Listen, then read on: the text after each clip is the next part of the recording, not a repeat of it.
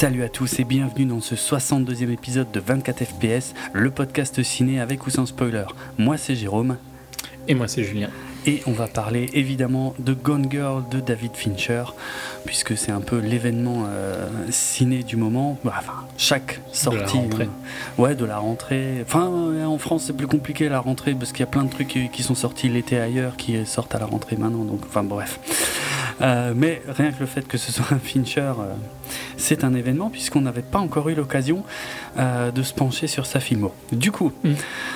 la première partie de l'émission, sans spoiler, donc vous l'avez compris, un petit coup d'œil rapide évidemment sur euh, la filmo de Fincher, Euh, puis euh, les, bon, la, la- la production de, de Gone Girl, mais euh, ce sera assez rapide, le casting également, et notre avis sans spoiler.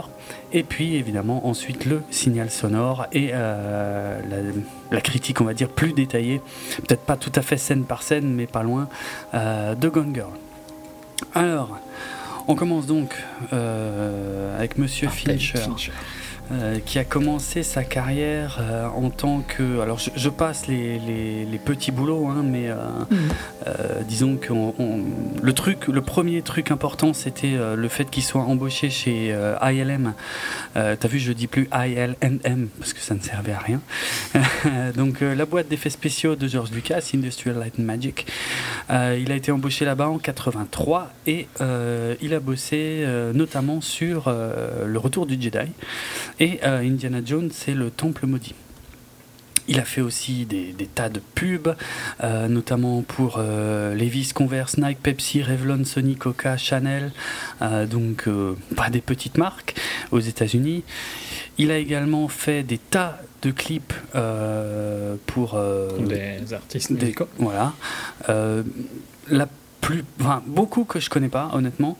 Euh, mais euh, il y en a euh, deux, trois euh, du début des années 90, fin des années 80 qui ne me sont pas totalement inconnus. Je pense que son plus connu de très, très, très loin, c'est le clip de Love is Strong des Rolling Stones en 94. Ah, moi, je le connais parce qu'à l'époque, ben, je passais ma vie devant les chaînes de, de, de télé musicale, enfin MTV en l'occurrence, mais, mais qui n'existait pas en français à l'époque, hein, qui était le, le. MTV américain. Et euh, Love is Strong, c'est le clip en noir et blanc où ils sont géants euh, dans New York. euh, et c'est un clip que, que je trouve encore très très cool aujourd'hui. Je pense que c'est son plus connu. Il avait fait aussi, ça ça me touche un peu plus personnellement, mais je pense qu'il est moins connu, c'est euh, Janie's Got a Gun d'Aerosmith en 89, euh, qui était le premier d'une longue série après euh, de, de bons clips, de très bons clips d'Aerosmith, euh, Mm. mais de, de clips euh, aussi un peu sérieux, c'est-à-dire avec où c'était pas juste le groupe qui joue, Ouais, ouais, euh, c'était. des choses comme ça. En Il y avait plus, une histoire. Quoi, voilà, petit il y avait un- ouais. En plus, là, c'était un sujet un peu, un peu, euh, un peu difficile parce que c'est une chanson qui parle de l'inceste euh, et des choses comme ça, enfin des de crimes sexuels euh, et euh, voilà, tr- très loin des, des, des ballades euh, romantiques pour lesquelles Aerosmith est, plus connu. En dehors de ça, donc, plein de films. Et on commence en 93 avec Alien 3. Et d'ailleurs, euh, il a fait le clip des Rolling Stones après Alien 3. Ouais, ouais, tout à fait, oui, oui, c'est vrai. c'est vrai, bah, ouais, ouais. On va, On- dire- on va le dire pourquoi. Ouais, de toute on va, on va dire rapidement. pourquoi, voilà, parce que Alien 3, bon, on- on- je pense qu'on pourrait faire, je pense, une heure et demie, rien qu'en parlant de la pré-production d'Alien 3, qui est un Tu foutoir sans pourrais nom. faire une heure et demie en parlant de. Je serais très très silencieux, je pense. D'accord. Euh, en gros, pour faire simple, pour condenser, euh, la production d'Alien 3 a été euh, ouais, plus que chaotique puisqu'il y a eu plein de scripts différents, plein d'approches différentes euh, qui, qui, qui étaient euh, pensées pour le film. Au final, euh, Fincher a été un peu euh, recruté en dernière minute avec un script qui n'était pas terminé. Euh, ce qui fait que donc il a eu de, grosses difficultés sur le tournage euh, dans le sens où parfois il devait retourner des scènes euh, parce que le script était parfois réécrit en cours de route. Et en plus de tout ça, il avait le, studio constamment sur le dos. Donc en l'occurrence la Fox, qui, qui voulait l'empêcher en gros de faire tout ce qu'il voulait faire. Et voilà, il a vraiment morflé, il a détesté sa première expérience ciné. Le film en lui-même, en deux mots, je sais pas. Vas-y, parce que moi j'ai vraiment pas beaucoup de souvenirs d'Alien 3 et ils sont aucun positifs. Je suis pas déjà de base, je suis pas très fan d'Alien, hein. je suis pas très fan de films d'horreur, mm. je l'ai déjà dit plein de fois. Donc Alien, même Alien 1, qui est considéré comme un excellent film, mais où je peux voir des points positifs, c'est pas un film qui me plaît à regarder mm. comme toi, quoi, tu vois. Donc forcément Alien 3. C'est, j'ai revu tous les Fincher c'est le seul que j'ai pas revu. D'accord. non, mais de toute façon, Alien 3, honnêtement, je déteste ce film. Je j'ai jamais compris euh, ceux qui apprécient euh, Alien 3. Je, le trouve, euh, je le trouve chiant, mais chiant, mais chiant, mais à un point. Il se passe rien. le, le, on, on, comprend bien, en plus, on voit bien qu'il y a plein de concepts qui, qui sous-tendent un peu, tu vois, dans le scénar, mais qui sont en fait que des, des idées qui ont été vaguement réutilisées par rapport à des scripts précédents et tout. Bref, bon, les effets spéciaux sont, sont, sont super moches et euh, il y a que la fin euh, où je comprends à peu près ce qu'ils ont voulu faire, mais ça marche pas. Moi, j'ai horreur de ce film. Je préfère, et je sais que je vais dire une horreur d'ailleurs pour les fans d'Alien, je préfère mille fois Alien Résurrection euh, à Alien 3, alors que la plupart des gens. Hein, l'exact contraire, mais vraiment Alien 3, j'ai jamais compris. Il y a. Mais c'est considéré comme un ratage quand même, Alien 3. Fincher le déteste. Hein. Oui, Fincher, oui. Alors, mais euh, disons qu'il a, il a relativement bien marché. Euh, peut-être pas autant que ce qui était attendu, mais il a assez bien marché à l'époque. Euh, Fincher, oui, lui, le, il renie le film parce que, bien sûr, en plus, le film a été remonté. Enfin, il n'a pas du tout participé au montage. C'est la Fox qui l'a fait dans son dos. Et donc, voilà, c'était. c'est pas son film, clairement. Et puis, de toute façon, il a tellement morflé que, voilà, c'est c'est vraiment pas son film nulle part, jamais. Et euh, en, 2003, il y a une version, enfin, il existe des versions longues en fait de tous les aliens des quatre et à chaque fois les versions longues en fait c'est même plutôt des director's cut puisqu'à chaque fois c'est le réalisateur qui est revenu euh, travailler sur son film et sur les quatre aliens je trouve que dans tous les cas la director's cut est toujours mieux, largement mieux que la, que la version d'origine. Euh, c'est d'ailleurs le cas également pour Alien 3. Mais la différence dans Alien 3, c'est que Fincher n'est pas du tout revenu euh, travailler sur son film, vu qu'il veut plus en entendre parler ni de près ni de loin, et que ça reste encore aujourd'hui pour lui sa pire expérience euh, professionnelle. Et donc, euh, Alien 3 est le seul qui n'a pas une director's cut, euh, mais euh, une assembly cut, qui est le nom qu'ils ont donné donc à, sa, à, la version longue du film, qui, qui correspond en théorie un peu plus à certaines choses que, que Fincher voulait faire, mais on n'en est pas sûr à 100% non plus. Quoi. Et c'est vrai qu'il y, y, a des différences assez notables dans la version longue d'Alien 3, notamment l'alien ne vient pas du même animal que dans la version courte. Il y a des des scénarios, euh, comment des histoires, euh, des sous-histoires en fait qui sont un peu mieux expliquées euh, et que, qui du coup ouais, explique, enfin aide un peu le film à être intéressant parce que y a, tu sens qu'il y a plein de choses sous-jacentes dans le film d'origine mais qui, finalement ne débouchent jamais sur rien. Bref, même, mais même bon, même dans le cas du, de la version longue, moi perso Alien 3, franchement. Ça s'est jamais passé. Et effectivement, après ça, c'est après Alien 3, il en a eu tellement ras-le-bol, plus, voulait plus entendre parler de cinéma, de rien, qu'il est, qu'il est retourné faire des clips et qu'il avait fait donc notamment euh, Love is Strong des, des Rolling Stones. En... Ça n'a pas trop duré. Hein. Non, ça va, ouais, c'est clair. Mais euh, ça a été chaud, hein, parce que euh, donc son film suivant c'était Seven en 95, qui est sorti début 96 en France. Euh, et euh, comment dire, au début, comment, quand, quand, Fincher a été approché en fait pour Seven, parce que Fincher a été approché pour la plupart de ses films, c'est rarement des films que lui avait choisi, enfin choisi, que lui avait la volonté de, de, développer depuis longtemps, si tu veux. Voilà. C'est souvent euh, les autres, les studios qui sont venus le chercher. Et il y, a une anecdote assez marrante sur Seven, c'est que euh, pendant donc, euh, je sais pas, presque deux ans, un an et demi. Donc suite à Alien 3, il voulait absolument plus entendre parler de cinéma d'Hollywood. Et quand on est venu le chercher pour Seven, on lui a filé un script, mais euh, et ce que Fincher ne savait pas, c'était pas le bon script, parce que en fait, il y avait déjà des débats sur la fin de Seven. Dans le script d'origine de Seven, et c'est la fin qui a été gardée dans le film. Donc il y avait cette fameuse fin. Alors spoiler, hein, Seven. c'est bon quoi. Ça fait 20 ans. je pense. celui-là, ça devrait aller. donc la fameuse fin avec la, tête dans le carton, on va dire. Et pour le studio, c'était c'était trop, tu vois. un peu trop trash. Ouais, c'est clair. C'est vrai qu'elle était marquante. Hein, à fond, bah ouais, grave. Mais en même temps, c'est ce qui faisait l'un des intérêts du film. Bah, c'est, enfin, je sais pas si tu veux un peu critiquer chacun de ces films, mais pour moi, Seven est un film largement surcoté, tu vois. C'est pas mon ah préféré de Fincher. C'est un, un, bon film. Hein. Euh, visuellement, il y a des trucs sympas et tout. Euh. Je retrouve un peu dans Hannibal, je retrouve un peu certains côtés de Seven. Tu vois la série Ouais, ok, ouais. Mhm, mhm. oui, c'est vrai, c'est vrai. Je vois. Euh, j'aime bien Seven, mais je trouvais que ça, c'était très. Euh, on voyait vite où ça allait aller en fait. Mais bon, la fin par contre était très forte. Et il y avait déjà une qualité qu'on retrouve dans Gone Girl, c'est d'avoir pris Brad Pitt qui avait une image un peu midinée, tu vois. Et euh, j'aime bien comme il change l'image des acteurs. Ouais, ça c'est vrai. Et j'en parlerai plus pour, euh, pour Gone Girl avec Ben mm. Affleck, où c'est encore plus marqué. Mais euh, ouais, la, fin était clé à la réussite de ce film. À mort, à mort. Voilà, la critique de, de, Seven aussi longtemps après. C'est un film que j'ai vu des tas de fois, mais que j'ai pas revu depuis très longtemps.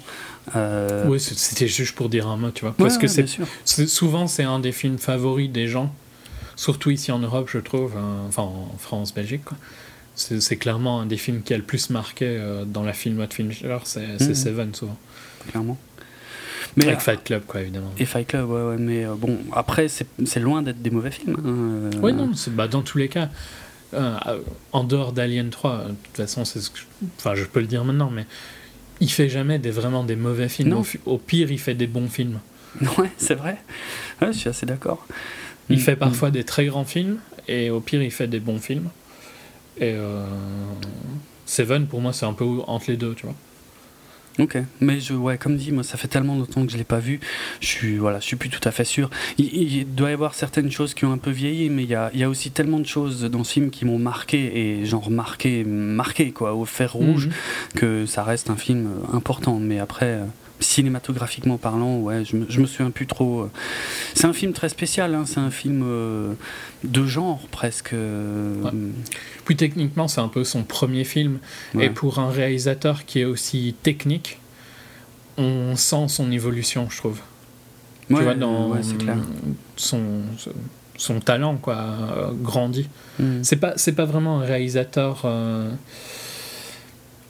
émotionnel. C'est un réalisateur très froid et très technique, et donc c'est plus le genre de réalisation qui va s'améliorer au fil du temps. Ouais, c'est vrai. Ou euh, quand il, améliore son art, qu'un réalisateur. Euh, euh, je vais dire Kevin Smith par exemple, tu vois, où il avait une histoire à raconter pour Clerks, et c'est mm. cette histoire-là qui est intéressante. Oui. C'est pas son, il n'a jamais été un bon réel. Fincher, c'est pas quelqu'un qui. Enfin, si, il raconte des histoires, mais c'est aussi un réalisateur très technique et c'est sur ça qu'il est très fort. Il a commencé comme technicien, donc ça se ressent toujours partout et il a, il a un grand intérêt, euh, un énorme intérêt. Les plans sont excessivement travaillés. Ah ouais, à fond, chez Fincher, ouais. Alors pour finir, juste l'anecdote de, Seven, en fait, euh, quand ils l'ont approché pour euh, réaliser le film, donc ils lui ont envoyé le premier euh, script, donc celui avec la fin de la tête dans le carton. Mais à ce moment-là, le studio était déjà en train de, réécrire la fin et de faire un truc totalement différent avec plus d'action et quelque chose de plus classique, on va dire, pour un thriller. Et, et donc c'est par erreur qu'ils lui ont envoyé le script d'origine. Du coup, après, quand lui a lu le truc, il était intéressé, et notamment par la fin. Et quand il, euh, il s'est associé au projet, c'est seulement là qu'il a appris que en fait, le, studio euh, voulait changer la fin. Et euh, il a dû, en gros, il a, il a, il a dit que voilà, soit Soit il le faisait avec la fin d'origine, soit il se cassait.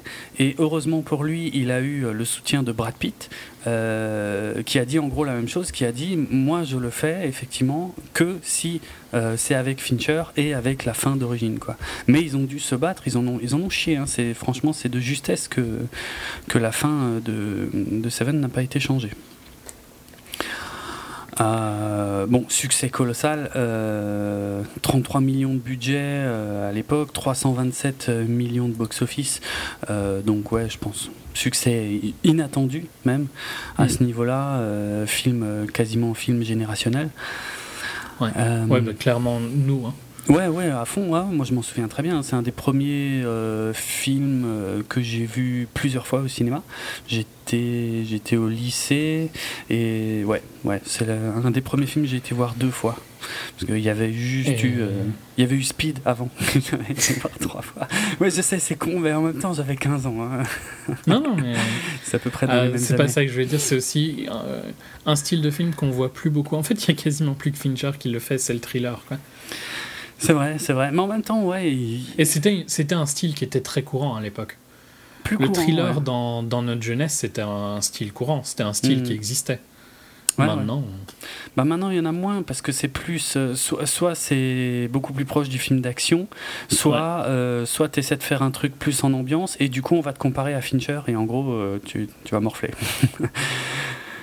Donc, ouais. C'est genre Prisoners, quoi. Ouais, c'est ça. C'est ça. Exact. Euh, donc en tout cas. Qu'on avait d'ailleurs comparé à Zodiac. Bah ouais, forcément, c'est obligé. Euh, ensuite, euh, il fait The Game. Hmm. Alors, en 97, avec Michael Douglas, Sean Penn, et c'est bon, un budget moindre, hein, c'est 50 millions, et c'est un succès largement moindre aussi. alors, je sais pas trop pourquoi. Je, bon, moi, ça fait très très très longtemps que je l'ai pas vu. Donc euh, pour être franc, je me souviens pas, mais, mais il me semble que c'est un très bon film.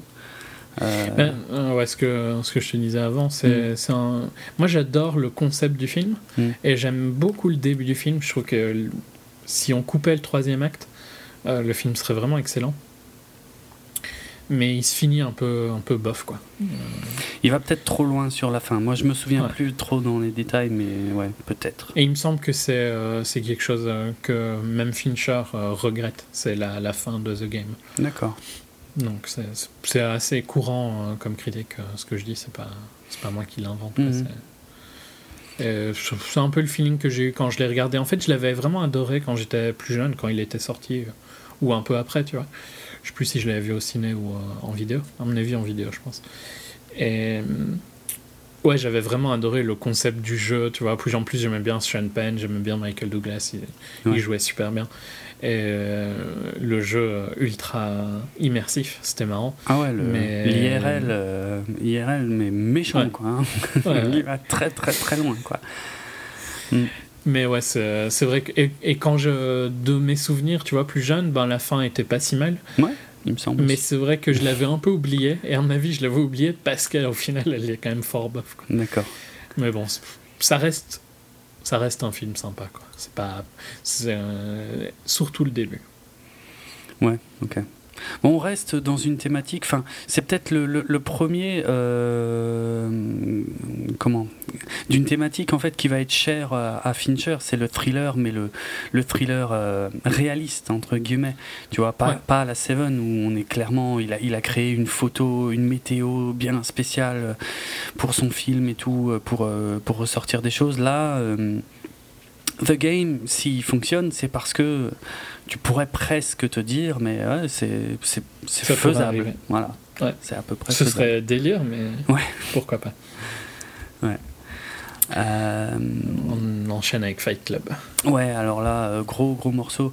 Euh, et il me semble que pour Fight Club, donc 99, hein, adaptation du bouquin de, de Chuck Palahniuk, celui-là, je crois qu'il y a plusieurs réalisateurs qui avaient été approchés. j'espère que je dis pas de bêtises, que c'est bien sur ce film-là, mais hum, que c'était pas euh, comment? Fincher qui était euh, le favori, en gros. Euh, mais que c'est plus ou moins parce que les autres étaient déjà pris ou un truc comme ça que, que c'est lui qui l'a fait. En, en tout cas, Je suis en train de chercher. Oui, voilà, c'est bien ce film-là. Je dis pas de bêtises. En fait, le truc, euh, la, chance de Fincher, et c'est peut-être le premier film qu'il avait vraiment envie de faire, c'est qu'il avait déjà lu le bouquin. Il, en plus, il avait déjà essayé d'acheter les droits du bouquin. Euh, parce qu'il y avait quatre euh, réalisateurs qui étaient retenus. Au final, il y avait Peter Jackson qui était le grand favori et qui a bien failli le faire et qui uniquement parce qu'il a lui préféré aller faire Fantôme contre Fantôme de son côté. Euh, c'est marrant quand tu y repenses. Bah ouais, c'est clair, c'est pas du tout le même style. Euh, il paraît que Brian Singer a été approché euh, parce que niveau thriller, c'est vrai que il, a, il, il, en a fait un grand, mais je sais pas s'il en a fait beaucoup d'autres. au moins un grand, c'est déjà pas mal, hein, tu me diras. Ouais, bah surtout euh, aussi bien que ça. Quoi. Mm, mm. Euh, Danny Boyle a été approché euh, et il a préféré. donc Brian Singer, lui, il a zappé. Hein, je, ne sais plus si je l'ai dit du coup, mais il a même pas, il a même pas jeté un œil au projet, rien. Danny Boyle, lui, trouvait que c'était pas mal, mais il a, il est aussi parti faire un autre film. Et donc c'est Fincher qui lui voulait faire ce film. Euh, qui a fini par le faire. Donc, euh, ça, encore une fois, ça a failli pas se faire à cause d'un truc con, parce que c'était la Fox qui produisait. Et la Fox, pour euh, Fincher, c'était synonyme d'Alien 3. Et ils ont dû faire comment, des, des réunions. Enfin. Il a failli refuser à cause de ça, en fait, en gros, pour faire simple. Et vraiment, ils ont, ils ont mis le paquet pour qu'il pour qu'il le fasse et tout machin. Et puis, bon, bah, la suite, voilà quoi. Euh, enfin, encore que. Fight Club, je veux pas me lancer dans une critique de Fight Club, hein. c'est un film tellement euh, culte et tellement générationnel que c'est difficile de, dire des choses. Par euh. contre, c'était un, un échec commercial. Et voilà, exactement. C'est ça qui, qui, me surprend beaucoup avec les recherches, les petites recherches que j'ai faites, c'est que c'était un budget de 63 millions. Et c'est un box-office de 100 millions, c'est pas grand-chose en fait. Mmh. Et c'était un film qui était très critiqué quand il est sorti aussi. Ouais, ouais, ouais, il a eu des sales critiques hein, a priori à l'époque de sa sortie aussi. Bah, c'est peut-être pour ça que je l'ai pas vu au ciné moi, parce que je savais pas trop quoi en penser. Euh, et en plus, j'ai appris aussi qu'au au dernier moment, euh, la Fox, qui ne croyait pas du tout dans le film, a, zappé toute la campagne de promo qui était prévue, a réduit ça au minimum. Euh, donc euh, Fincher, encore une fois, a dû être bien deg. Mais et ça a peut-être joué aussi. Hein, Ouais, ouais, c'est possible. Je me souviens, parce que je me, je me souviens encore super bien quand j'étais étudiant, je le voyais. J'habitais à Strasbourg, près d'un, d'un cinéma. Je le voyais tout le temps à l'affiche et je, je sais pas, je me suis jamais décidé à aller le voir. Je savais pas ce que c'était. Je, pensais aussi connement que c'était euh, un film sur des mecs qui se mettaient sur la gueule, quoi. ouais. Donc, voilà dit comme ça, ça m'intéressait pas plus. Après, quand je l'ai découvert en vidéo, bon, ben, quelle claque, quoi, bien sûr. Surtout, surtout à l'âge où on l'a découvert, c'était. Ouais, c'est clair. C'est clair. Anti-société de consommation, révolutionnaire et tout. Mm. Enfin, ouais, on va pas parler de Fight Club. Hein. On pourrait faire un épisode entier. Pareil, mm. pareil hein, pour beaucoup, c'est le film préféré de Fincher. C'est pas mon préféré. Je non, pense pas que ça le tient non plus. Mais c'est clairement un film culte. Et même s'il a quelques faiblesses, euh, il, est, il est excellent et inoubliable. Quoi. Ouais, c'est sûr. Claire. Claire. Alors, euh, suite. Euh, alors, bon, comme dit, pas trop de succès au moment de la sortie, mais énorme succès ensuite en vidéo. du coup, bah, du coup, après en 2002, il a attendu un petit moment, mais en 2002, donc il sort Panic Room avec euh, donc Jodie Foster, et euh, la très Kristen, Stewart, la très jeune très Kristen jeune Stewart, Stewart en effet. Et aussi Forest Whitaker, Jared Leto et tout ça.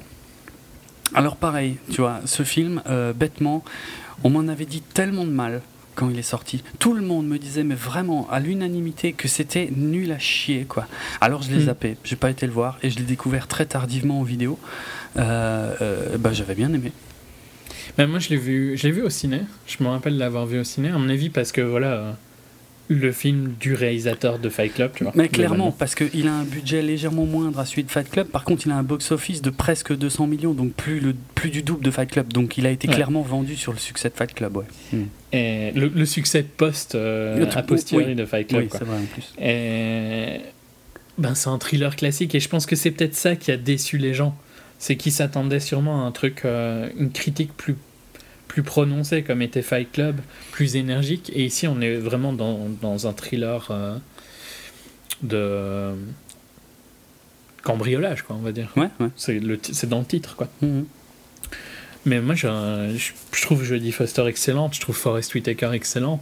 J'ai beaucoup aimé le film à l'époque et je me rappelle avoir beaucoup aimé. Je me rappelle, euh, c'est vrai que les gens critiquaient pas mal ce film. Ah ouais, il y en a pris plein. C'est pas mon préféré de, de Fincher, hein, mais je trouve que c'est. Sur certains points, je le trouve plus. Euh, mieux réalisé que c'est. Pas que Seven. Euh, en fait, je trouve que au niveau point, purement caméra et technique, il est sublime ce film. Mm. les placements de ces caméras et comment sont construits ces, ces, ces shots, c'est sublime quand tu le regardes avec attention. Tu vois, je les re-regardais pour, pour cet épisode. J'ai tout autant pris plaisir de l'histoire, mais j'ai plus regardé le, le, côté technique, tu vois, vu que je connaissais l'histoire, c'était moins, je savais bien comment ça allait finir. Mm. Et vraiment, euh, il est impressionnant. En fait, c'est peut-être le Fincher de Gone je le retrouve un peu dans, ce, dans Panic Room, sur certains points. Ouais tu vois, l'étude des shots, quoi. Vraiment. Ah Seven était aussi très euh, artistique, hein, mais, mais c'est différent c'est plus tape à l'œil. Que, que, Ici, c'est beaucoup plus sobre. Ouais, à partir de Celui de Zodiac aussi, hein, pour faire plus proche. Euh. C'est ça, ouais. Parce que, ouais, voilà, Fincher, c'est un passionné d'effets spéciaux. Il adore ça, il adore jouer avec ça. Et je pense, bon, déjà dans. Alors, je parle pas d'Alien 3 ou de. dans The Game, mais c'est plus. C'est pas des effets spéciaux, euh, c'est moins du numérique, on va dire. Euh, dans Fight Club, il y, en a déjà pas mal du, du numérique. Et donc, déjà, il s'amuse avec. Et ça sert le récit. Mais à partir de Panic euh, et, c'est un des aspects que j'aime beaucoup chez Fincher, c'est qu'il va, il va commencer à mettre des effets spéciaux là où il n'y en a pas forcément besoin, mais parce que lui, ça l'éclate et qu'il aime ça. Et en plus, tu ne les remarques que... Euh, par exemple, bêtement dans Panic Room, tu vois, il y a ce fameux plan de la caméra qui va passer dans les comment dans les anses des cafetières ou des tasses ou je sais plus trop, et c'est seulement quand le, le, plan passe là-dedans, que tu te rends compte que c'est impossible qu'une caméra passe là-dedans, et que tu te dis putain, mais en fait tout, tout ça c'était faux. Alors, les images de synthèse en elles-mêmes sont peut-être un peu plus visibles qu'elles ne le seraient aujourd'hui, mais euh, en même temps, il n'avait pas besoin. Mais de ne choque pas non plus. Et c'est pas voilà ouais, c'est pas atroce, je pense pas. Et euh, mais il n'a pas besoin de faire ses plans, mais pourtant ça l'éclate. Même même le générique de début de Panic Room, avec il me semble de mémoire, c'est des gros lettrages dans euh, comment dans des dans des plans d'ensemble de la ville. sur, tu sais, juste devant les comment les, enfin, les immeubles, les gratte-ciels, tout ça, mais comme si les mhm. lettres flottaient en l'air dans la ville, tu vois, c'est pas juste écrit, c'est pas écrit à l'écran, c'est comme si les lettres étaient dans euh, la ville. Dans les, quelque chose qu'on voit tout le temps, partout maintenant. Mais c'était un des premiers, il me semble, à, le faire. Et, euh, parce que super classe. Hein, et c'est magnifique. C'est ça, ouais. Et c'est, il n'avait pas besoin de le faire pour son film, mais euh, mais ça l'éclate. Et ça, euh, après, euh, partout, bon, il y a un film où il a vraiment poussé les effets spéciaux très loin, mais sinon, la plupart du temps, il va en mettre, mais parce que lui. Oui, ça, bon, on pourra le critiquer après. Ouais, ouais, mais, mais voilà, mais seulement quand, quand parce que lui, ça l'éclate, parce que ça lui permet de faire les plans qu'il a envie de faire sans aucune retenue, euh, mais sans aller, euh, je sais pas, dans, tu vois, dans des débordements à la George Lucas ou je ne sais quoi, tu vois, mm. avec une grande sobriété, beaucoup d'effets spéciaux qu'on ne voit pas. à la limite, pour garder du réel, quoi. Ouais. Il utilise le CGI pour complimenter le réel. C'est ça. Mm, mm. C'est une bonne manière de voir le CGI déjà. À fond, bien sûr, c'est une super approche et qui vieillit euh, ben, beaucoup mieux très, très bien, que voilà, quand tu essayes de faire du tape à l'œil à mort, et ça c'est ce qui devient le plus vite euh, moche. Quoi. Ouais. Donc ouais. Non mais Panic Room, euh, ouais, très bon film. Je trouve. Ouais, sous-estimé je pense. Pas largement. Il n'y a pas, a pas de vraiment de il n'y a pas dix lectures de Panic Room comme tu peux le faire avec Fight Club. Il n'y a pas de gros twist dans l'histoire. Mais c'est ça, oui, d'ailleurs, merci de, préciser ça. C'est sûrement pour ça aussi qu'il en a pris plein la gueule, parce qu'avec Seven, euh, The Game et euh, Fight Club, il te sort trois films où il y a des gros twists à la fin. Et je pense qu'on l'attendait sur ça. À, pas à juste titre pour le coup, parce que j'ai jamais vu Fincher comme un Shyamalan, tu vois, ça n'a rien à voir. Ouais, non, moi non plus. Je l'ai jamais associé, mais c'était différent aussi parce que Shyamalan écrivait les, ses propres scénars, c'est peut-être pour ça, mais euh, enfin la différence en tout cas est là. Fincher, je pense pas qu'il a fait les films pour les twists, donc euh, non. Et dans Panic Room, il y en a pas. Non, parce qu'en plus, il te donne plein d'idées. Tu peux, hmm. enfin ouais, euh, dans le sixième sens, il me semble que tu peux comprendre le twist assez tôt.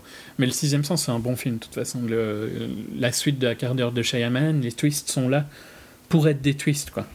Ah, ça dépend. Moi, je suis pas d'accord. Incassable, je le trouve encore mieux que sixième sens, largement. Un, Incassable, j'ai pas trop de problèmes avec. C'est euh, ah, après. Après, ouais. Après, c'est différent, ouais. Hmm. Mais enfin, c'est pas, pas, pas, le sujet, mais euh, c'est. Ouais, c'est pareil que toi. J'ai pas, j'ai jamais vu Fincher comme euh, un réalisateur comme ça, mais après, c'est largement possible que ça ait influencé pourquoi Panic Room a été un petit peu critiqué à sa sortie, mais il est beaucoup plus apprécié maintenant, je crois. ouais, je pense. Plus respecté. Je, suppose, ouais. J'espère en tout cas. Mm. Euh, donc au moins il a eu un peu de succès avec. Euh, et par contre, il a, il a attendu du coup 5 ans euh, pour revenir au ciné avec euh, Zodiac en 2007. Pardon. Et bah, celui-là, je pense qu'on est d'accord, c'est c'est notre préféré. notre film préféré de Fincher. Alors, tu sais que c'est marrant. Euh, ça, alors, ça me fait beaucoup, ça ouais, ça me fait plaisir en fait de trouver, d'avoir enfin trouvé des années après des gens euh, qui non seulement aiment Zodiac d'ailleurs, tout simplement, voire même pour qui c'est le Fincher préféré. Parce que quand j'ai découvert Zodiac, euh, et malheureusement encore une fois, euh, je vais vraiment être con, mais j'ai pas été voir au cinéma parce que moi non plus. et je sais plus pourquoi, hein, mais je me rappelle ne pas l'avoir vu au ciné, c'est un de mes gros regrets. Ah ouais, moi aussi, ouais. Mais moi, on me disait, parce qu'en plus, il y, avait un peu cette promesse d'un truc à la Seven, tu vois. Et c'est vrai que c'est tout ce que tout le monde attendait à l'époque, c'était ouais, retour euh, un, oui, un truc à la Seven. Killer. Voilà. Et bien sûr, la grosse déception est venue de là aussi, puisque ça n'a rien à voir avec Seven, euh, dans tous les sens du terme, hein, vraiment. Et en euh. plus, pour le coup, vu que c'était. spoiler, si vous n'avez pas vu le film et que vous connaissez pas du tout l'histoire, donc zapper deux minutes, mais le fait que ce soit une histoire réelle et qu'on n'ait jamais attrapé cette personne-là, mhm. ben, tu savais comment ça se finissait, quoi. Plus ou moins, ouais. Bien que euh, le film prend un parti, quand même. Mm. Euh, mais ouais, ouais, euh, ouais, c'est pas du tout, voilà, c'est pas du tout le même genre de fin que tu peux avoir, ouais, dans n'importe quelle histoire. C'est ancré dans la réalité, comme on disait euh, juste avant, quoi. Tout à fait, puisque c'est donc pour ceux qui, qui l'ignoreraient, c'est l'adaptation d'une enquête, donc d'un livre enquête hein, d'un journaliste. Robert Gray Smith. Voilà, Robert Gray Smith, qui a enquêté donc sur les, les, véritables meurtres du véritable tueur du Zodiac, qui, est, qui a passé toute sa vie. Après le film, d'ailleurs, j'ai lu le bouquin de Gray Smith. Euh, c'est absolument passionnant. Bon, enfin, si on s'intéresse au, truc, hein, bien sûr. C'est réel Oui, parce que c'est une enquête voilà, sur des meurtres. Euh, une enquête qui n'a jamais été résolue officiellement. Et, euh, et ça m'a aussi permis d'apprécier, si tu veux, le boulot incroyable qui a été fait pour en faire un film. Parce que en, mm. l'état, le bouquin est totalement inadaptable. C'est, ça ressemble ni de près ni de loin à un, scénar, script. un script, un scénar ni rien. Ouais, c'est clair. Euh, je veux dire, c'est une enquête pure et dure euh, et euh, pas forcément en plus dans l'ordre chronologique ni rien. donc il y a un travail d'écriture derrière ce film qui est très très très impressionnant. Évidemment, Fincher a été approché grâce à Seven, en fait, pour le coup, même si mm. euh, c'est euh, ce qu'il en a fait, en fait, et, on ne peut plus éloigner de Seven, mais euh, heureusement. Mais ouais, le, fin, bon, pour ceux qui aiment ce, domaine, les, tueurs en série, je, conseille vraiment la lecture du livre. C'est pour ceux qui seraient frustrés en fait par le film, qui voudraient en savoir plus, le, bouquin c'est incroyable, c'est une mine d'or quoi. Mais le parce que tout tout le travail en fait euh, qui a été fait par exemple d'écriture sur euh, le, personnage de Jake Gyllenhaal qui interprète donc Robert Graysmith l'auteur du bouquin euh, dans le bouquin Graysmith ne raconte pas du tout sa vie alors que le film lui euh, se sert du, personnage de Gray Smith comme euh, point central en fait pour euh, pouvoir de temps en temps parler de, de, l'influence qu'a l'enquête sur sa vie, pour pouvoir aussi parler de l'enquête elle-même et des personnages qu'il va pouvoir croiser. D'ailleurs, Marc Ruffalo, Robert Downey Jr. qui sont excellents dans ce film, mm, mm. donc qui s'étaient croisés bien avant Avengers. C'est vrai. Bah ouais, Marc Ruffalo, ouais, excellent. Et euh, bah moi, c'est le premier film, je crois, que j'ai vu avec Marc euh, Ruffalo. Et Mais je pense aussi, ou en tout, cas, c'est le premier film où j'ai été conscient que c'était Marc Ruffalo, on va dire, tu vois. Mmh, mmh. Je l'ai peut-être vu avant, mais. Euh, et je me rappelle de sa performance là, quoi. Il est, il est excellent. Et Jake Gyllenhaal là aussi. On ouais, ouais, tout à fait, exceptionnel. Et donc, à l'époque où ce film est sorti, en tout cas, tout le monde me l'a largement déconseillé. Et quand j'ai fini par le voir, j'ai j'ai tellement kiffé que, que, voilà, ça reste aujourd'hui le seul Fincher que je peux me regarder euh, régulièrement sans, sans une seule seconde d'ennui, euh, tellement tout est maîtrisé à la perfection dans ce film. Et encore aujourd'hui, en dehors, si tu veux, de la sphère euh, critique ciné, moi, je connais personne qui aime ce film. Hein. Tout le monde le trouve chiant. Mais il est, il est un peu plus lent, il est beaucoup plus réaliste. Mais le travail que Fincher a fait sur ce film, les costumes, les, hmm. les, plans, les couleurs choisies, la, photo. la photo, ouais. C'est un film. Euh, je, je, je l'ai pas mal. Euh, enfin, dans les films, tu vois, quand, du fait de, de, parler avec des gens de Gone Girl et tout, c'est clair que Zodiac, c'est un film que plein de gens n'ont pas vu hein, dans, bah dans la film de Fincher. Et ceux qui l'ont vu le, le, critiquent un peu pour ce que tu dis, quoi. Le fait qu'il soit lent et mhm. pas très intéressant et tout. Et je comprends pas parce que c'est je trouve que c'est un film patient qui est peut-être un peu moins facile d'accès. Mais euh, peut-être. Quand tu fais un petit effort, il est tellement, il y a tellement de récompenses quoi, à, la clé de, cet effort. À fond. les, performances. En fait, c'est pour moi c'est le film parfait de Fincher. Quoi. Il n'y a pas, il y a pas de il n'y a pas d'erreur en fait. Y a le, le, cast joue très bien, l'histoire est super intéressante euh, et tous les plans sont sublimes.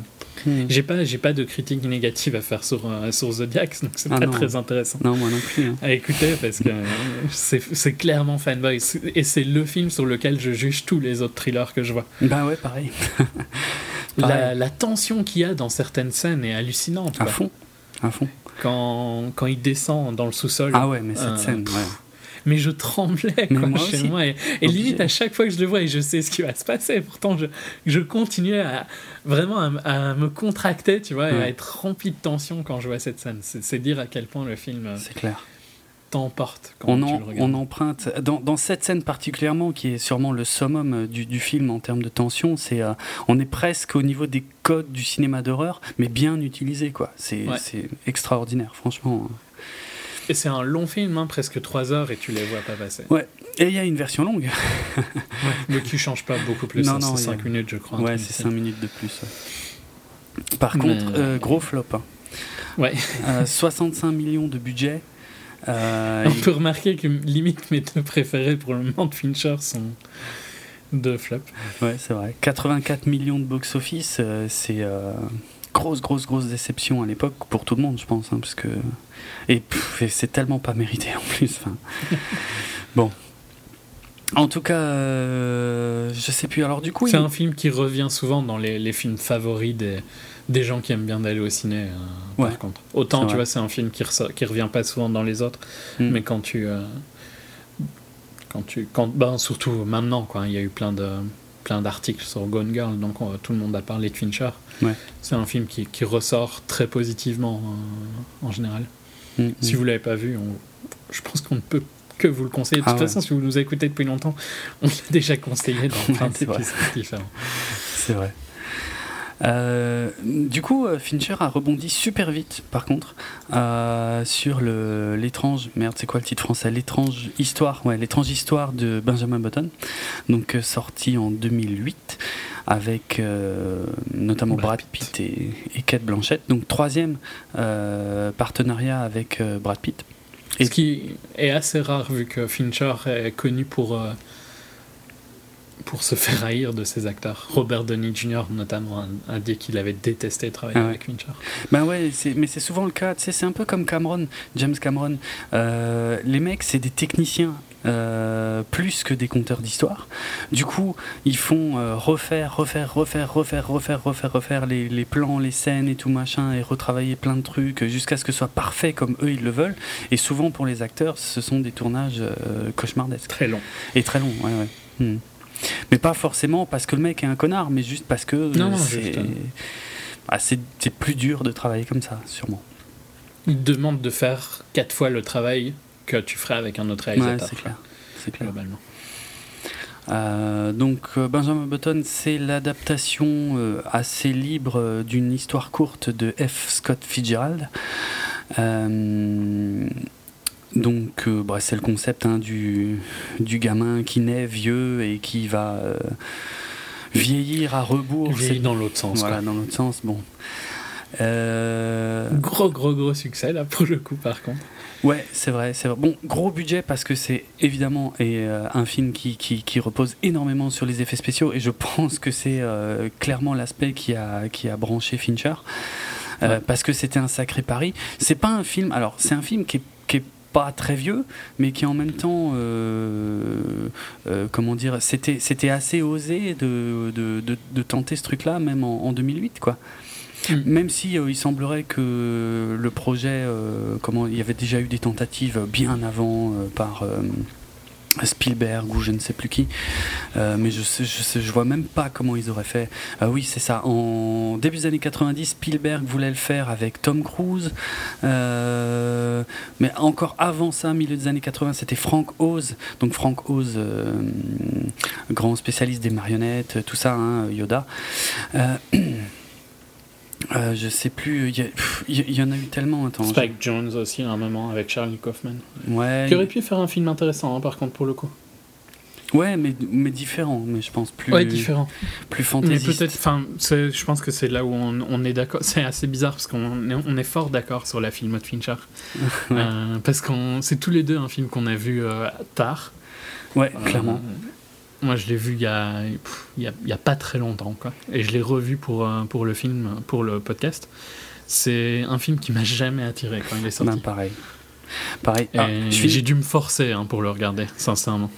Et, je, finis juste fin des années 90, il y avait Ron Howard qui a failli le faire avec John Travolta. Bon, ça c'était juste pour l'anecdote. Mais effectivement, pareil, quand, quand, le film est sorti, j'ai vu les trailers évidemment et franchement je me suis dit alors ça ça me branche pas du tout ça m'intéresse pas euh, bien sûr en dehors euh, l'aspect technique lui était ouais passionnant parce que je me souviens avoir regardé des making of à l'époque enfin des making of les les trucs les making of promotionnels hein, bien sûr qui mhm. sortent quand le film sort mais euh, mais l'histoire enfin tu sens que voilà c'est le machin qui va ouais, qui va te tirer les larmes ou je ne sais quoi et puis j'aimais pas l'accent de. Et je l'ai, l'ai pas aimé dans le film d'ailleurs, hein, mais j'aimais pas l'accent euh, de Brad Pitt. Je le ah trouvais vraiment très faux.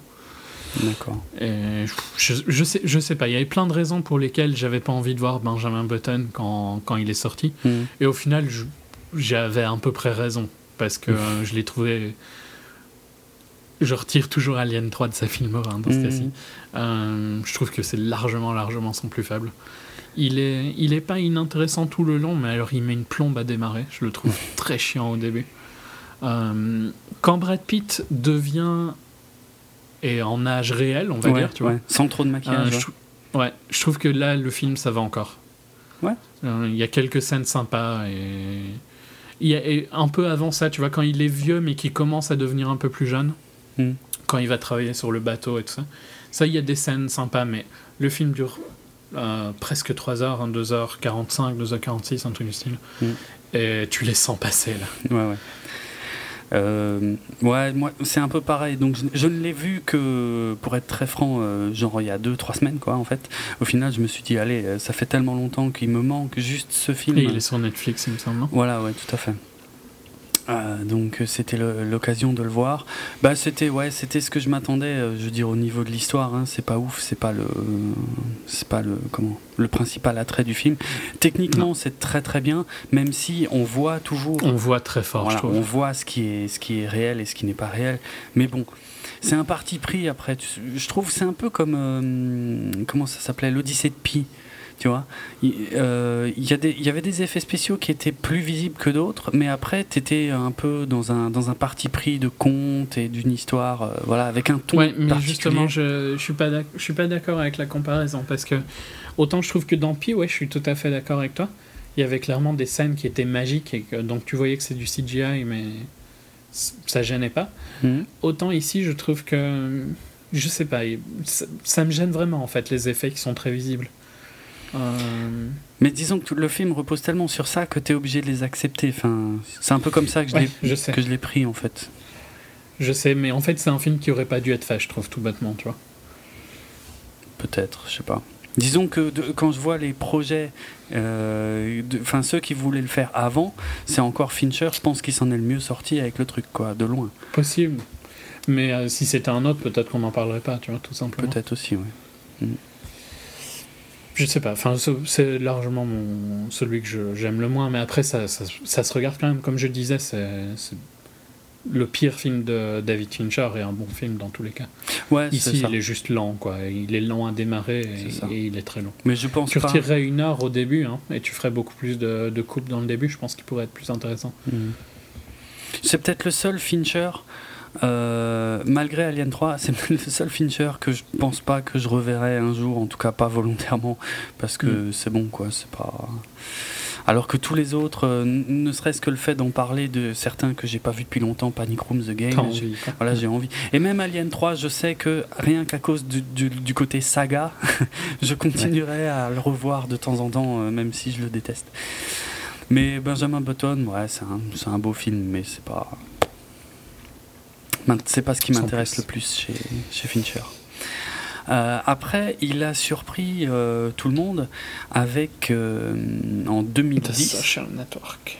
Ouais, The Social Network. Il a, il a, là, il enchaîne par contre un Fincher. Ouais, il enchaîne. Et, et c'est vrai que il, il, a été apparemment intéressé très, très rapidement sur cette histoire de, de Social Network, puisqu'il a compris, euh, je pense, comme tous ceux qui ont apprécié le film, que ce qui était intéressant, et notamment comme Aaron Sorkin, surtout qui était le premier à voir ça là-dedans, que c'est. Qui peut être un génie. Hein. Ouais, tout à fait.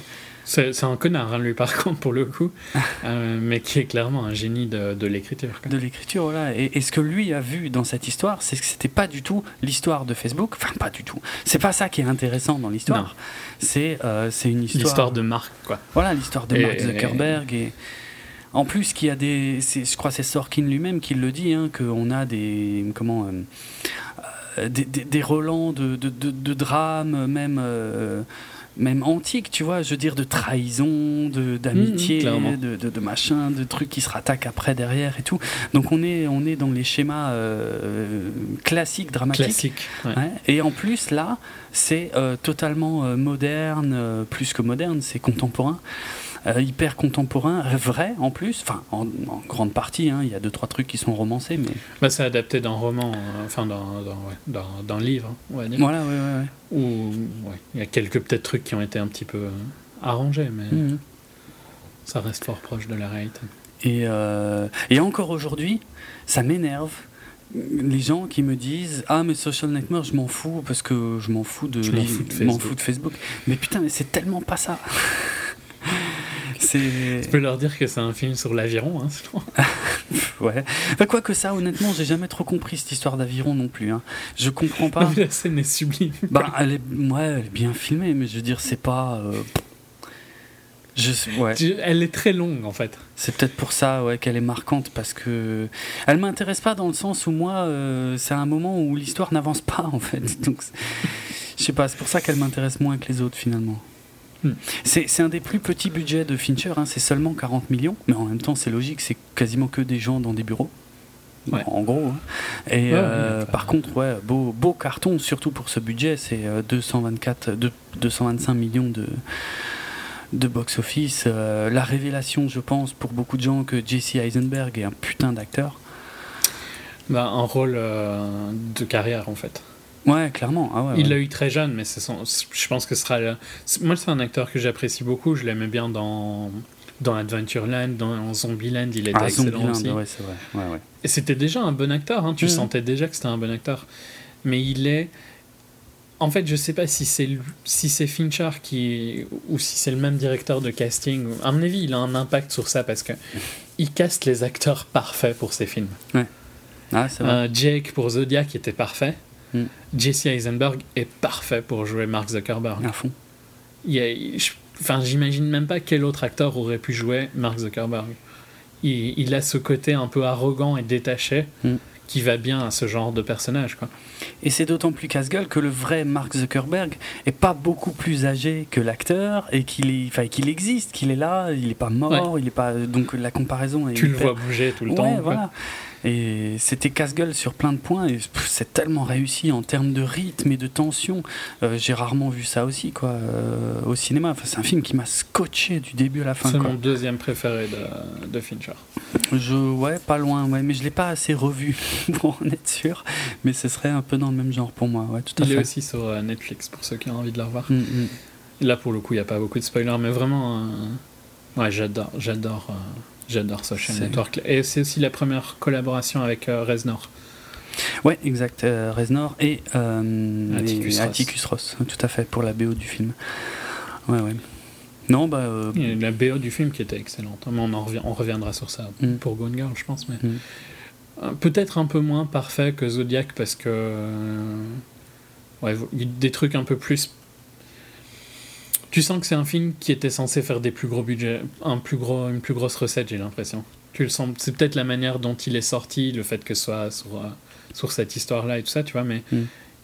un petit peu plus flashy que Zodiac, mais tout euh, quand même excellent malgré tout. Quoi. Ouais, mais après, c'est un film qui est produit euh, par des petites boîtes de prod en fait. Hein. C'est pas un gros studio qui l'a produit. Ouais, non, mais tu vois, juste. Il y a des scènes un peu plus je sais pas, Zodiac est plus calme. Ouais, mais ça, ça, je pense que c'est lié à l'écriture de Sorkin aussi. Parce que... Oui, oui, oui qui, qui a des scènes très clés, quoi. Voilà, et, qui, euh, et qui rythme euh, rien que euh, comment les dialogues, la façon de réciter les dialogues de, de Sorkin, c'est pas une mince affaire pour les acteurs. Mmh, mmh, et tu connais ça d'ailleurs sûrement mieux que moi, parce que moi je parle de ça un peu en théorie, puisque à part Social Network, je connais peu de choses de, de Sorkin. Mais... pour ceux qui connaissent pas, qui a un, un gros showrunner TV, quoi, qui a mmh. fait Sports Night, puis The West Wing et Studio 60 de Sunset Strip. Mm. notamment, et The Newsroom euh, actuellement sur HBO, mm. qui, qui, va avoir une dernière saison. Mais qui est connu donc pour ses, pour ses dialogues ultra, ultra rapides, presque sans respiration, euh, et un rythme euh, bah, très basé sur les dialogues, mais en même temps où pourtant ils prennent pas leur temps pour les, pour les sortir. Quoi. Mm. Puis des, des scènes, la scène Fincher a réussi à faire. Et c'est un peu pour ça que j'ai beaucoup de confiance avec le, le biopic sur Steve Jobs euh, écrit par Sorkin. Mm. Euh, la scène du hacking, tu vois. C'est une scène où les gens sont sur des PC en train de, faire, de, de, coder. Et Fincher et Sorkin arrivent à la rendre haletante. Ouais, c'est clair. C'est clair, c'est vrai. Non, très, très bonne expérience, euh, Social Network. J'avais beaucoup aimé Social Network aussi.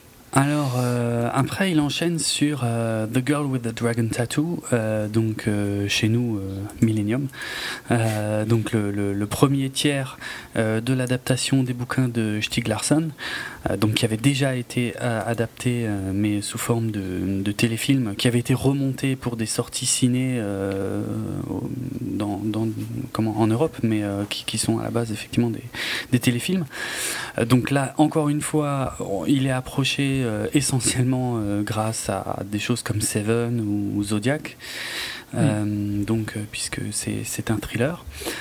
il est vachement attendu au tournant parce que le bouquin est un best-seller et parce que le, bah, les téléfilms avaient plutôt bien marché aussi. Ouais. Ils étaient ressortis un ou deux ans avant, il me semble. Ouais, ouais, facile, Ils étaient sortis ici, pas ressortis. Ouais, sortis, au ciné mmh, ici. Mmh. Donc un budget un peu plus important. Euh, dès, les, comment, euh, dès les premiers trailers, on voyait que Fincher euh, s'amuse de nouveau avec certains plans. moi je me souviens, il y a des plans un peu aériens. Donc c'est en, en Suède, je sais plus. Je ne dis pas de bêtises, ouais. Stockholm. Ouais.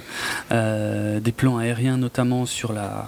Puis, enfin, pas que Stockholm, hein, c'est aussi dans la campagne suédoise. Hein. Oui, surtout, ouais, ouais. Mais ouais, les. Ah, je sais plus maintenant. Devant la propriété, en tout cas, des, des il y a une grande allée, il y a un pont et tout ça. Et ça, tu sens que Fincher va pouvoir beaucoup s'amuser avec ça, avec des plans aériens. Et il le fait. Et en plus, si tu réfléchis pas, enfin, si tu n'y penses pas pendant le film, tu te rends pas compte qu'il y a beaucoup de plans comme ça qui sont retouchés totalement, quoi, qui sont pas, qui sont pas réalistes, quoi. Avec la neige, l'ambiance et tout. Bon, un budget un peu plus important, 90 millions. Un petit carton, 232 euh, millions au box-office. Bon, euh, décevant, hein, quand même, je pense, pour beaucoup. Très décevant, je pense, pour le studio qui en attendait beaucoup, beaucoup, beaucoup plus, puisque c'était un best-seller, puisque c'était. Euh, on, avait, on avait Daniel. Oui, on avait, ils, ils allaient en faire trois. Ouais, ouais, c'est vrai. C'est vrai que c'était conçu comme une trilogie. Alors, tu me diras, elle n'est pas totalement enterrée encore aujourd'hui, la trilogie. Hein. Mais, euh, à mon avis, moi, je vois Ils vont avoir du mal hein, quand même. Mais ce sera pas Fincher. Je, suis sûr qu'ils vont essayer de pousser pour euh, continuer la trilogie. Euh, parce que, évidemment, si le film avait vraiment, vraiment aussi bien marché que le studio le voulait, ça fait longtemps que. Surtout que Fincher voulait en faire après. Oui, oui Après la sortie, Fincher avait dit qu'il voulait faire les deux suivants. Ouais, bah, qui voulait les faire en même temps pour des raisons de coût euh, et de planning et tout. Mais ouais, ouais, lui, il était partant, mais euh, comme dit, si c'est pas encore fait, c'est que voilà, c'était clairement pas, c'était en dessous des attentes du studio en termes de box-office. Et euh, je sais pas pourquoi, moi, je, je vois pas Fincher y revenir.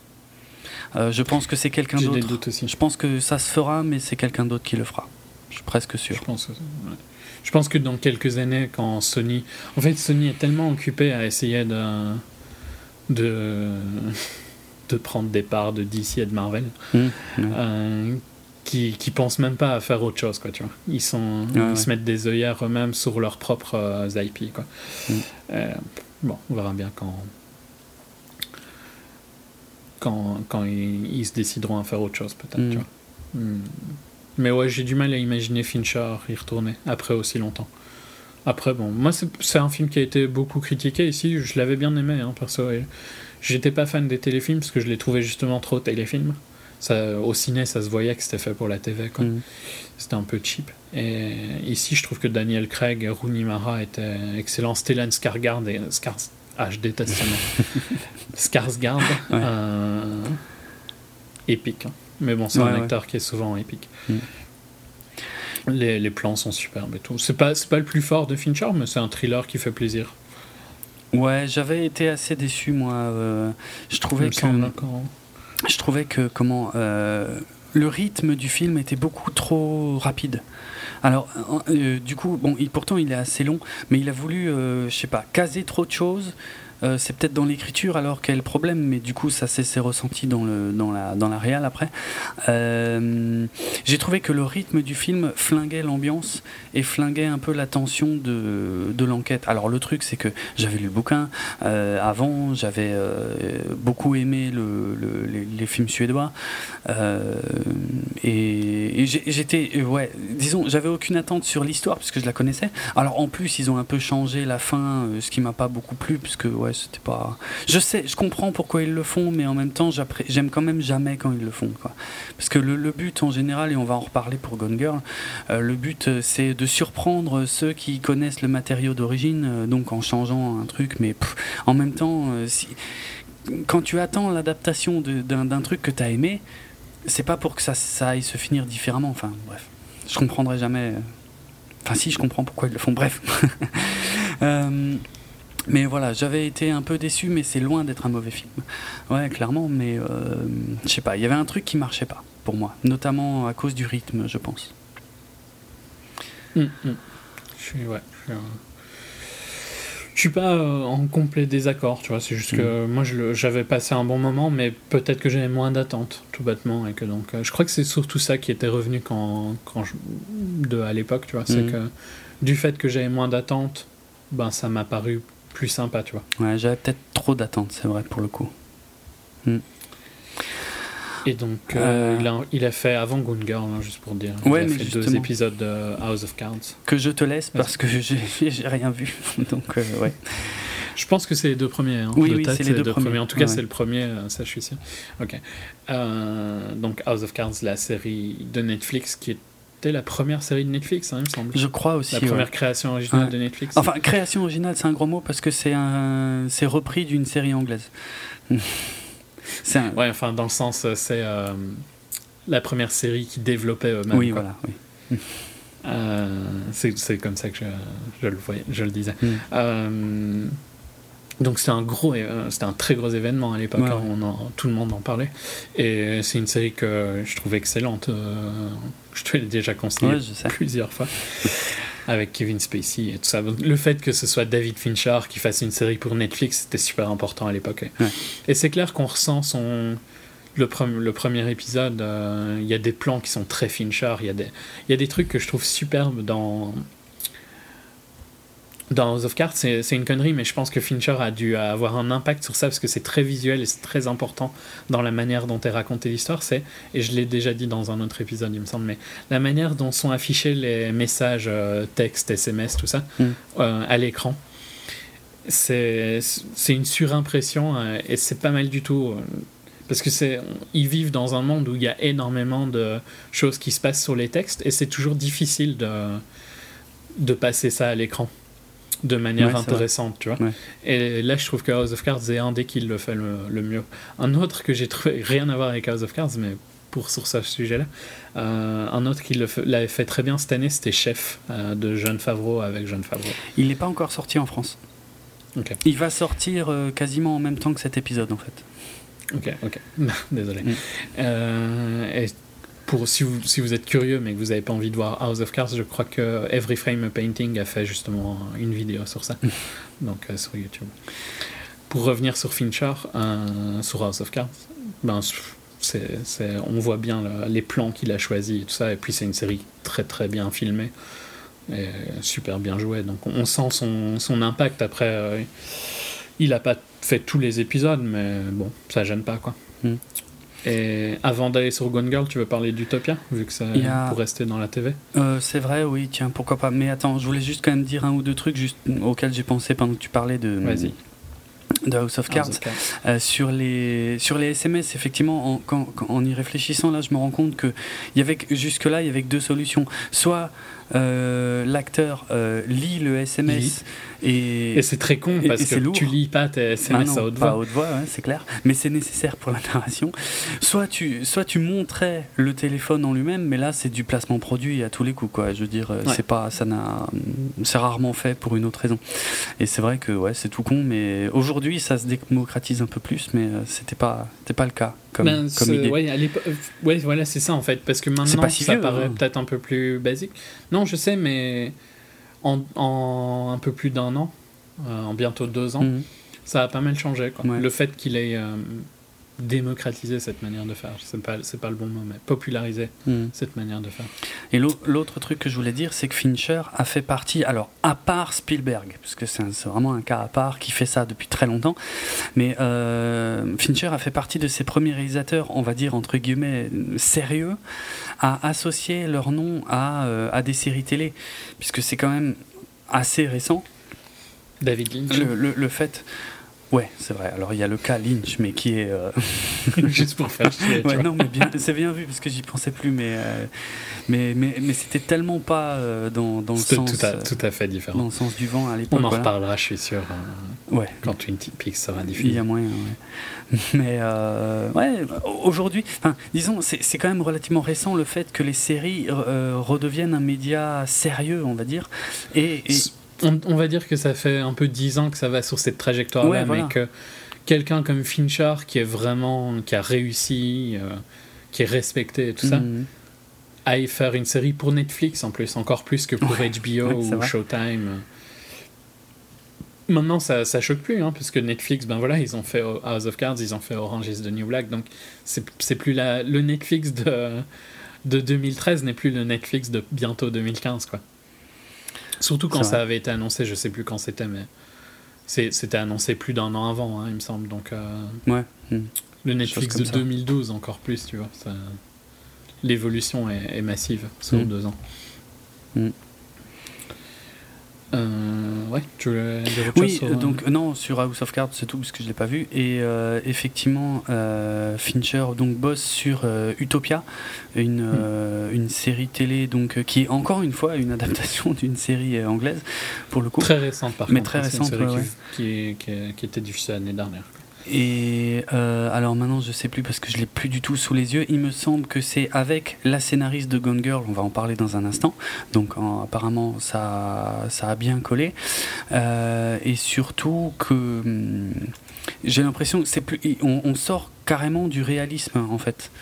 Euh, j'ai l'impression. C'est très très très visuel Utopia. Ouais. C'est la, série donc de Channel 4. Hein. Mhm. pas, je pourrais pas, je peux pas parler de que je conseille largement.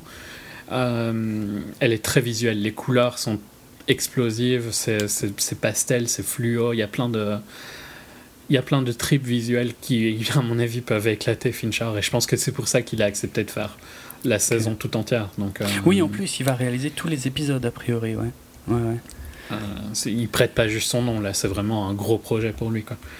Mm. Et, ouais, le, c'est difficile de. J'ai pas envie de dire des spoils sur Utopia, tu vois, parce que bah, ça, ça, parle de. Je vais dire ce que moi j'en ai lu. Conspiration et tout ça. Voilà, il y a des théories conspirationnistes et apparemment un groupe de jeunes gens qui découvrent un secret dans une, euh, dans une BD. Euh, voilà, j'en sais pas plus. Mais euh, ça me parle. Globalement, c'est ça. Ça me parle. Mais c'est pour le côté visuel, c'est très très visuel. Et donc, ça va. En fait, quand j'ai lu la news que ça allait être Fincher, hmm. j'adore celle de Channel 4. Hein, c'est et en plus, je suis pas anti-remake parce que si tu as peu apporter quelque chose, et dans ce cas-ci, je pense que Fincher et HBO euh, peuvent apporter quelque chose à, l'histoire, quoi. Euh, surtout qu'en plus, elle a été annulée en Angleterre, donc euh, ah on va peut-être aller plus loin que, que ce qu'on a pu voir sur Channel 4.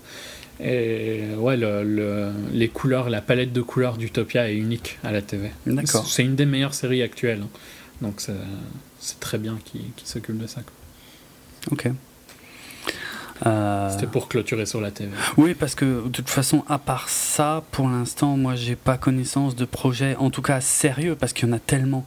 Euh, mais il y a eu pendant longtemps, ils voulaient faire 20 milieux sous bah les voilà, mais il y a 20 milieux sous les mers, évidemment, qui traînent depuis longtemps. Mais il y en a tellement d'autres. Je veux dire, les amateurs de, de, de littérature, de science-fiction, savent peut-être aussi que ça fait longtemps euh, qu'ils bossent sur une adaptation de Rama de Arthur C. Clarke. Mais euh, quand je dis longtemps, ça fait maintenant plus d'une bonne décennie. Et je pense qu'il y en a encore plein d'autres des projets euh, ouais, qui, qui vont sur, euh, sur rien. Donc c'est pour ça. on va s'arrêter sur. Utopia, c'est clairement son projet qui va. Enfin, voilà, voilà. ça va arriver l'année prochaine. Voilà, c'est le seul qui est concret. Après, il y en a sûrement plein, plein, plein d'autres. Alors, euh, Gone Girl, ce qui nous intéresse aujourd'hui, après une heure d'émission, euh, c'est. Je trouve que c'est pas si long, tu vois, par rapport à ça va, Fincher. Pour, une filmo de Fincher, ça peut aller. Donc euh, c'est l'adaptation du roman qui porte le même titre en VO, sorti en 2012 et écrit par Gillian Flynn. Donc roman qui est traduit Les apparences en français. alors l'auteur donc l'auteur avec un E, puisque c'est une femme, euh, avait euh, déjà approché Hollywood, enfin comme c'est normal hein, là-bas, parfois ils vendent les droits des bouquins même avant la sortie des bouquins, et donc euh, c'est l'actrice productrice Reese Witherspoon qui avait acheté euh, les droits en fait sur l'adaptation de, de Gone Girl. Euh, bon, finalement, c'est pas euh, c'est pas elle, enfin c'est pas elle directement, parce qu'il était aussi question qu'elle joue évidemment un rôle dans le film, mais ça c'est pas fait. Mm. bon, c'est Fincher qui a été attaché au projet fin 2012 avec donc Gillian Flynn elle-même qui s'occupe donc de l'adaptation de son propre bouquin, mais sous la forme de scénario pour le cinéma. Ce qui, on en avait déjà parlé dans le cas euh, de la stratégie Ender, est pas toujours une bonne idée. Mais, euh, quoi, mais sauf qu'ici, c'est plutôt bien. C'est plutôt bien fait. Mais bon, en même temps, c'est pas le même style d'auteur. Non, ça Ici, pour le coup, c'est une fille qui travaillait avant euh, chez EW, donc c'est pas. Enfin, tu vois, elle est habituée à le milieu d'Hollywood et tout ça. Mhm. Ouais. C'est pas, c'est pas le même style d'auteur, on va dire. Ouais, non, ouais. Je pense que celui de Ender's Game ne devrait pas approcher de studio et tout ça. Il devrait rester dans son coin à écrire des livres. ouais, clairement.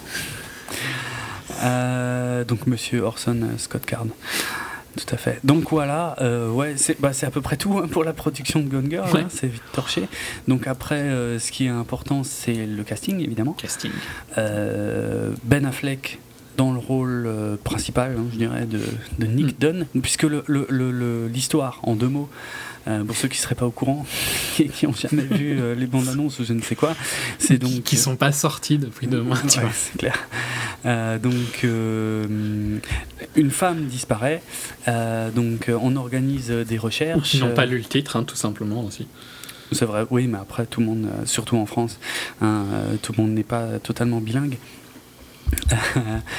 donc une femme disparaît, euh, son mari, euh, donc évidemment euh, dans, ce genre de cas, est, un peu suspecté, mais aussi coordine les, les, coordonne les recherches.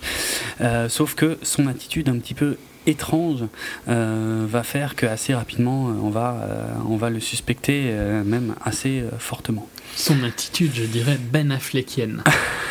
ouais, je sais pas. Ouais. Non, mais on, va revenir dessus, tu peux continuer. Ça. Non, bah, c'est tout hein, pour le, le, plot de départ, euh, c'est tout. Oui, oui, mais tu voulais parler, de, tu, veux, tu veux rester sur Ben Affleck parce que je trouve que c'est une des grosses forces du film en fait. Et c'est ce que j'ai dit euh, à plusieurs moments quand je disais que euh, Fincher caste excessivement bien. Mhm. Ben, ici, les faiblesses que les gens reprochent à Ben Affleck, le fait qu'il soit un petit peu Kenny Reeves-esque ah, il n'a pas trop d'expression. Pas beaucoup d'expression, C'est un peu le cas. Hein. Ben Affleck, c'est un peu, c'est un peu, il a un peu ce problème-là. Ouais, je suis quand même beaucoup moins d'accord que, que quand il s'agit de Keanu Reeves. Keanu Reeves, je sais, c'est pour euh, exagérer le, trait. Parce que dans Argo, il était, il de toute façon, c'est un acteur qui est souvent critiqué, mais que moi j'aime bien. Hein. Ah, quand, quand il avait été annoncé pour Batman, j'avais aucun souci avec ça. Pareil. J'avais trouvé que c'était ridicule le backlash qu'il avait supporté. Mm. Mais euh, donc ici, euh, je trouve quand même que Fincher cast et profite des préjugés que les gens ont sur Ben Affleck et du style de, de jeu qu'a Ben Affleck mm. euh, pour améliorer son film. Et ça, c'est super fort. Ok, ouais, j'avais pas, j'avais même pas vu aussi loin parce que, mais mais c'est pas faux, c'est pas faux. En tout cas, il est parfait dans le film. Hein. Mm. Je tu veux le, côté très euh, stoïque, un peu, a beaucoup de moments. Un peu monolithique, et du coup, tu as du mal à, lire euh, en lui, bah, c'est ce qu'il faut, ouais. C'est ce qu'il fallait pour le film. C'est un atout du film, tu vois. Mm. Et je, je, trouve que c'est un casting. Euh, en fait, c'est. Est-ce que tu saurais voir beaucoup de films de Fincher avec des autres acteurs que ceux qui sont là? Je sais que c'est une question difficile parce que tu t'habitues, mais bah tu peux parfois imaginer un film où tu te dis ah peut-être qu'avec lui ça aurait été mieux, tu vois. Et je trouve que dans le cas des grands films de Fincher, euh, que ce soit Fight Club avec Edward Norton et Brad Pitt, pour le coup, je trouve qu'il est super fort. Euh, Morgan Freeman et Brad Pitt dans, Fight, dans Seven. Jake, Mark Ruffalo, Robert Downey Jr. Mm. dans Zodiac. Euh, peut-être un peu moins marqué. Dans Panic Room, moins marqué. Social Network, le plus, un des plus forts. Mhm. Tu saurais pas imaginer vraiment quelqu'un d'autre, tu trouves pas Et je trouve que ici c'est pareil. T'imaginerais quelqu'un d'autre que Ben Affleck jouait Nick Dunn? Non. Mais, même si, euh, si, si je devais vraiment trouver une critique au truc, c'est que c'est difficile quand même de ne pas voir Ben Affleck, tu vois. Parfois, et, en plus, il a un peu pris ce, comment, euh, cette orientation-là pour le reste de son casting, ou euh, en grande partie, sont des acteurs moins connus, donc tu, tu, tu, acceptes plus facilement les personnages, tu vois, tu vois pas l'acteur. Et mm. c'est voilà, c'est peut-être juste ça le tout petit problème avec Ben Affleck, c'est que tu vois l'acteur. Mais à part ça, comme c'est un acteur que j'aime beaucoup, ça me pose pas de problème. Pas trop en tout cas. pareil. Euh, le... Continue dans le casting? Ben ouais, justement, parce que euh, là où, comme toi, hein, je suis convaincu que Fincher euh, a toujours fait d'excellents choix de casting. Et eh ben, J'étais extrêmement surpris quand, j'ai appris que euh, pour le rôle féminin principal, il avait choisi Rosamund Pike. On avait déjà parlé d'elle. Euh, elle, elle avait été révélée en James Bond Girl dans Meurt un autre jour en, 2002. parmi ses rôles marquants, c'est marrant parce que l'autre jour avec Fred Wild Gunslinger, on a compté et en fait elle n'a pas tant de rôles marquants que ça. mais bon, on va noter, je sais pas, Honneur et préjugés en en 2005 pour les amateurs de, ce style. alors apparemment, elle était dans Doom aussi en 2005, mais vu que je me souviens de rien de ce film, voilà. Il y avait Clone avec Bruce Willis en 2009. Bon, le, le film n'était pas top, mais je pense que c'était pas forcément à cause d'elle. Le truc, c'est plus récemment en fait avec Jack Reacher, surtout avec Jack Reacher, et je crois que c'est là que j'avais que j'avais parlé de ça. Moi, c'est une nana mm. que je trouve canon, mais canon. Et dans World's End aussi. Mais euh, voilà, elle était aussi dans le dernier bar avant la fin du monde. C'était le, le, comment euh, la copine ou l'ex-copine de Edgar Ouais, oui, le dernier Edgar Wright, où là, elle avait un rôle un peu plus important. Mais dans Jack Reacher, tu vois, ça m'avait vraiment marqué, et surtout face à quelqu'un comme Tom Cruise. Euh, bon, comme dit, moi je la, je la, kiffe énormément, mais je trouve pas que ce soit une super bonne actrice, quoi. et, surtout face à Tom Cruise, ça, ça, ça se voyait à mort, quoi. Donc euh, Fincher qui l'a choisi. je, je vais pas, je vais pas, je vais pas développer mon avis en fait sur elle. Euh, je, je, dirais un truc au début, mais pareil, je trouve que c'est un excellent casting. Ben ouais, Carrément, c'est ça la, la, la, la, grosse surprise pour le coup, c'est que ouais ouais on, on, la découvre hein, euh, par le biais de, de flashback forcément, mhm. mais euh, bah, elle fait pas tâche. Elle est pas euh, justement face à un Ben Affleck en plus avec sa carrure et tout machin. Et, et que c'est un super acteur. Ouais, ouais, elle est, elle, est, elle, est, elle est superbe, elle joue bien, elle est, euh, et elle est... Elle est superbe dans une manière, je sais pas, un petit peu irréelle, tu vois. Elle est très classe, en fait. Ouais, ouais, ouais, tout à fait. Tout à fait. Non, c'est. Là, euh, franchement, pour le coup, chapeau euh, Fincher, parce que j'y croyais pas plus que ça, mais non, il a, il a oui, autant, à la limite, autant tu pouvais voir que Ben Affleck, c'est un bon acteur. Oui. Plus difficile de voir ça de Rosamund Pike dans sa carrière, quoi. Bah oui. C'est ça. Mais je, je, rajouterai un truc d'un parti spoiler sur ce sujet. Il est là le pari. Mais tu vois, je pourrais dire la même chose pour Neil Patrick Harris. Parce que Neil Patrick Harris. Ouais, je suis pas d'accord, mais vas-y. Bah, ah, alors attends, je dis pas que c'est un mauvais acteur, attention. Le, problème est d'un autre ordre, on va dire. Le problème, c'est que Neil Patrick Harris, c'est un excellent acteur, mais euh, et euh, je sais pas, par exemple, euh, et encore, pourtant, ça date à mort, mais disons que son seul rôle de cinéma qui m'est vraiment marqué, c'est dans Starship Troopers, où alors que son visage inspire la sympathie, mais je veux dire, c'est le l'un des visages les plus sympas, je pense, qui existe à à, Hollywood. Euh, dans Starship Troopers, c'était une saloperie complète, quoi. Et c'était, mais bon, il était plus jeune. Et puis après, c'est un film différent. Mais euh, après ça, et je parle même pas de tous ses travaux de doublage, euh, il, il, est plus connu pour du, pour les séries, du voilà des, des, séries et du surjeu quoi, où il en fait des tonnes et des tonnes et des tonnes. En fait, c'est le problème des séries, ça. Hein. Bah, ça dépend des séries aussi. Hmm, oui et non, parce qu'une série qui dure longtemps, une sitcom qui dure longtemps. Ah, une sitcom ouais, C'est déjà pas la même chose qu'une série. Euh... Ouais, mais bon, pour le coup, enfin, pour le coup, tu critiques Barney, quoi, tu vois.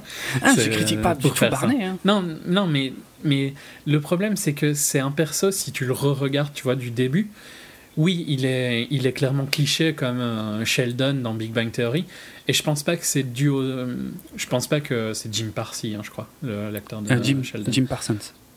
Oh, Parsons, ouais. Euh, J'étais pas loin. et je pense pas que c'est lui qui joue mal, tu vois. Je pense juste qu'il est. Non, non, mais je, je dis pas pour toi. Je dis pas pour toi. Hein. Je dis en général. Mais clairement, Sheldon, pour moi, c'est un perso euh, ultra surexposé et où on le ridiculise en permanence parce que c'est l'appel de la série et que l'acteur est obligé de faire ça. Ben Barney, je le vois de la même manière. Tu vois, il y a eu un moment. Bien sûr. Mais parce qu'il est, il est tellement plus haut en couleur que le reste du Cats que c'est lui. c'est le seul bon acteur vraiment qui, qui, est meilleur que les autres et ça se sent. Mais et donc, mais le problème, il est surutilisé et ça, ça, ça mène à du une surexposition et donc forcément tu, tu surjoues parce qu'il faut toujours en mettre plus quoi. Bien sûr quand tu fais 200 épisodes d'une série, c'est obligé que tu vas te répéter à un moment ou un autre. Mais, le, Barnet du début de la série était beaucoup plus. Je dis pas qu'il n'était pas déjà euh, cliché, tu vois, parce qu'il y avait clairement des côtés clichés, mais c'était moins marqué que sur la fin. Peut-être. Ouais, peut-être. Après, c'était neuf saisons quand même, donc j'ai pu les premières, surtout les premières, j'ai plus trop en tête. Le, mm. le, problème, encore une fois, moi, je, je, critique pas son jeu, attention.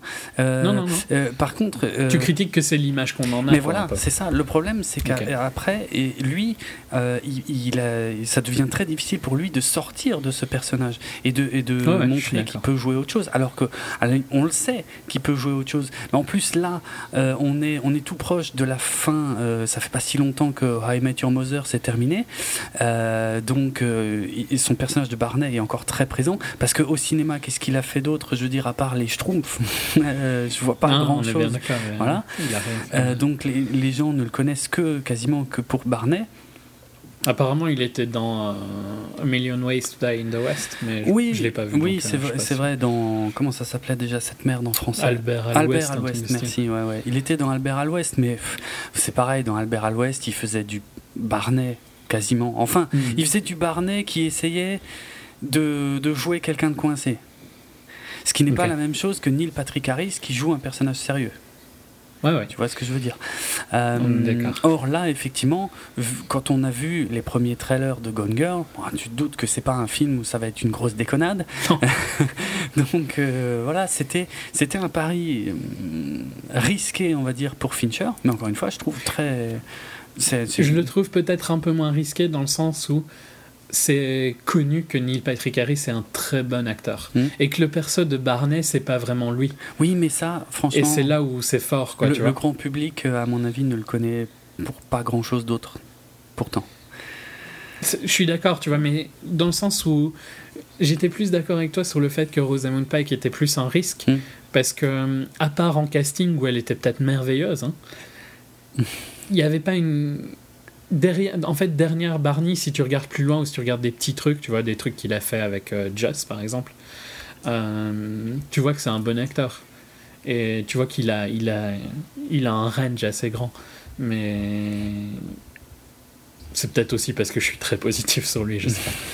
Et pourtant, la dernière, c'est pas parce que je suis fan de High hein, j'ai détesté la fin de High donc c'est pas comme tout le monde. À cause de, ouais, comme tout le monde quasiment. C'est pas à cause de High que j'aime bien Neil Patrick Harris. Hein, je trouve juste qu'il est, c'est un pur showman quoi. Le, mm. fait qu'il fasse les Oscars cette année, ça me donne super envie de regarder les Oscars, tu vois. Mm. Genre j'ai regardé les, euh, c'est les Tony que ça s'appelle non pour la musique? Euh, les Grammy. Les Grammy. Grammys hein, plutôt. Euh, oui, mais les Tony, c'est quoi pour ah, ça, je connais pas. Broadway? Ah, peut-être, oui, c'est pour le théâtre et tout ça. J'ai regardé euh, les Tony l'année dernière parce que c'était lui, quoi. Ah, ok. Et, franchement, tu, tu, peux regarder son intro et tout ça, c'est hilarant. Ah, j'en doute pas. J'en doute pas. en plus, on euh, sent, de toute façon, et même dans Your Mother, on sent qu'il aime ça, qu'il aime faire ça.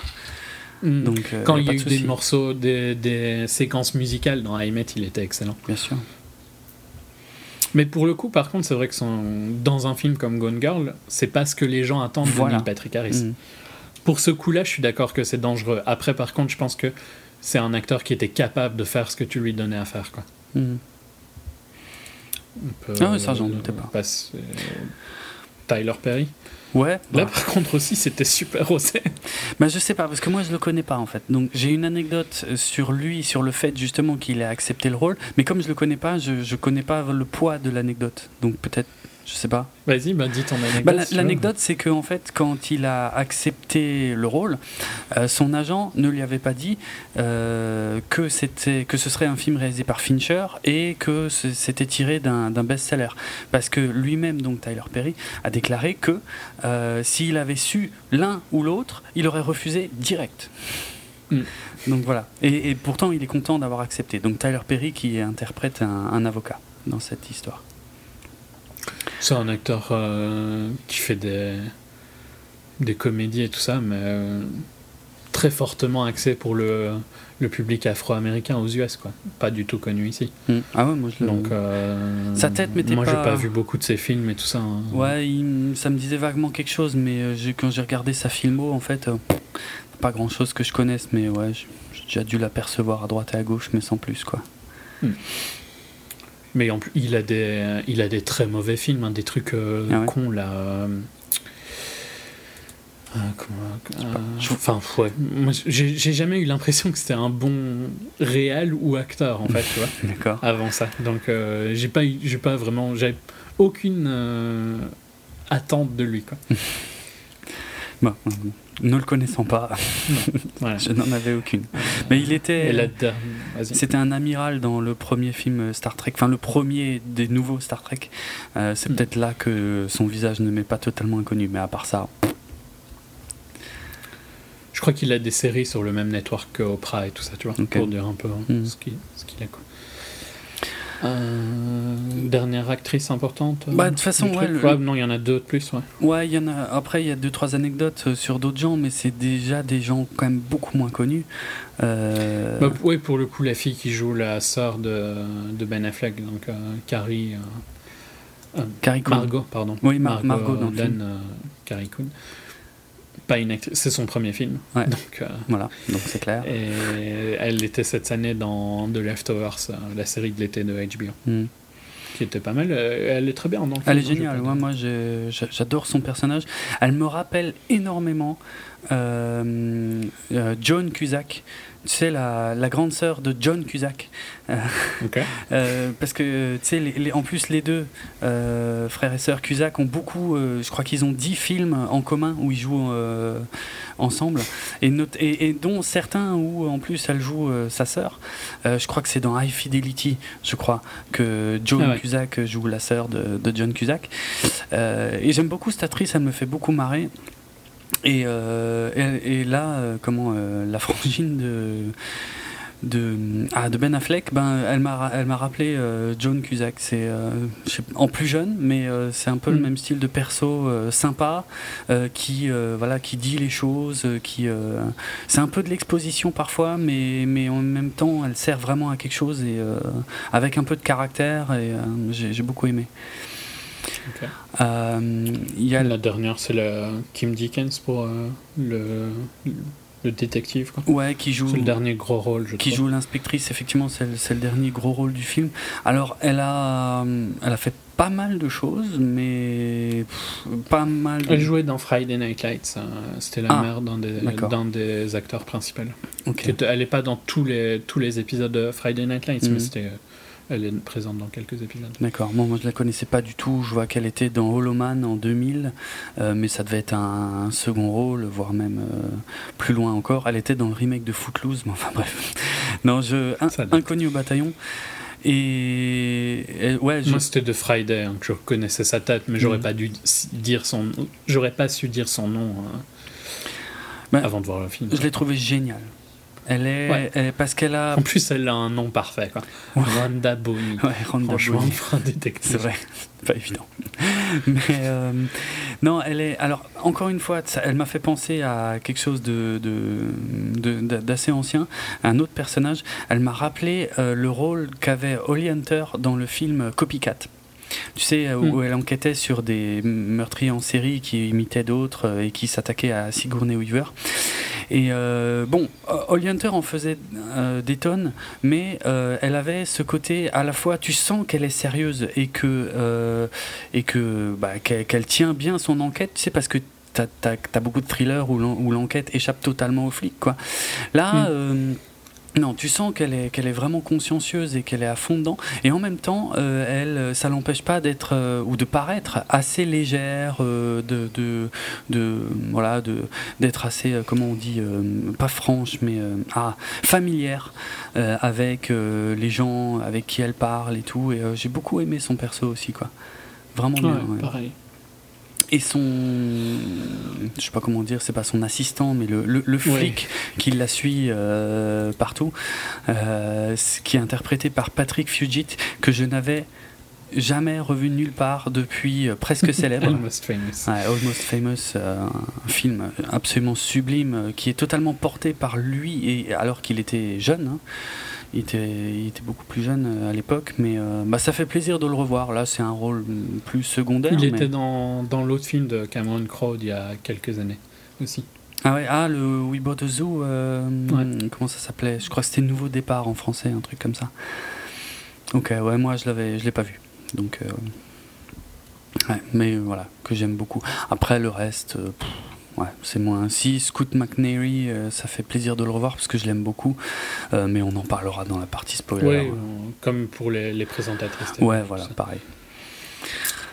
Ok avis Ou bien tu veux dire quelque chose de plus sur le cas Non, non, j'ai pas grand chose d'autre. Il y, a assez peu d'anecdotes. Hein, de toute façon. Tu veux euh, parler de la musique maintenant ou après? Après, non, je pense qu'il y, a deux trois trucs. Hein. Ouais, j'ai pas grand chose à dire sur la musique. Donc, euh, y a, mais j'ai deux trois trucs à dire, mais pas vraiment. Enfin ouais, j'en parlerai après parce que ça c'est spoiler. Ok. Bah moi, disons, euh, ce que je pourrais dire sur la musique n'a rien de, de spoiler. Je, je, la trouve très bien.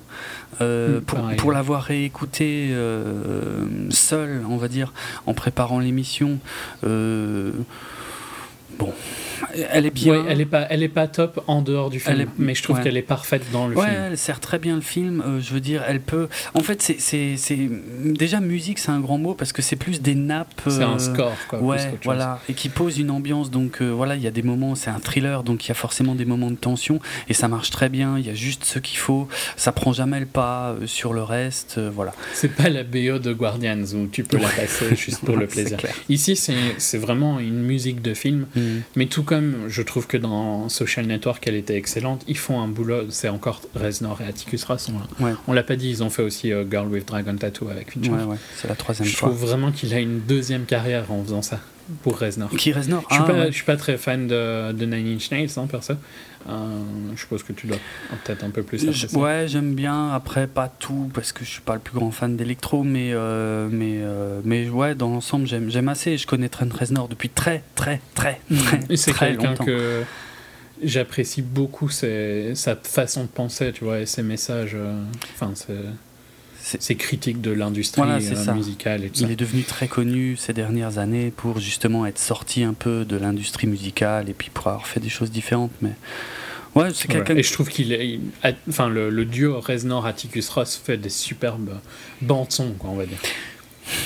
Ouais, moi j'ai, moi, moi mon souci c'est que je trouve ils font des bonnes bandes son, mais je me touche pas particulièrement sur leur zik non plus en fait. Euh, c'est bien dans le film, mais euh, sans plus quoi. Oui, mais c'est pas. Est-ce que c'est pas le plus important? Oui, oui, bien sûr. Ah si, si, ouais, tout à fait. Tu vois, ils servent le film. Mmh. Ils, ne, ils, ne, se mettent pas au-dessus du film. Tout à fait. Et ça, c'est effectivement une bonne chose quand c'est des, des, des, musiciens euh, qui viennent d'une scène différente.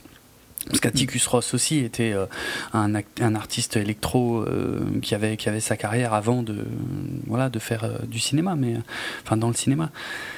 Non, c'est bien, c'est bien ce qu'ils font, mais sans plus. Moi, je. moi, je, enfin, je vais, je vais dire un, truc en, plus. Quand... De toute façon, on a adoré tous les deux. Hein, oui, oui, oui, clairement. Si vous n'avez pas vu, vaut mieux arrêter maintenant parce que ça va vous gâcher le film. Clairement, ouais, ouais. Euh, je veux dire là, je, je, vois, je vois même pas quoi développer euh, dans la partie sans spoiler. C'est un excellent thriller. Euh, il se passe beaucoup de choses. La longueur du film est quand même pas, c'est pas rien. C'est plus de 2h15, il me semble. Et 2h30.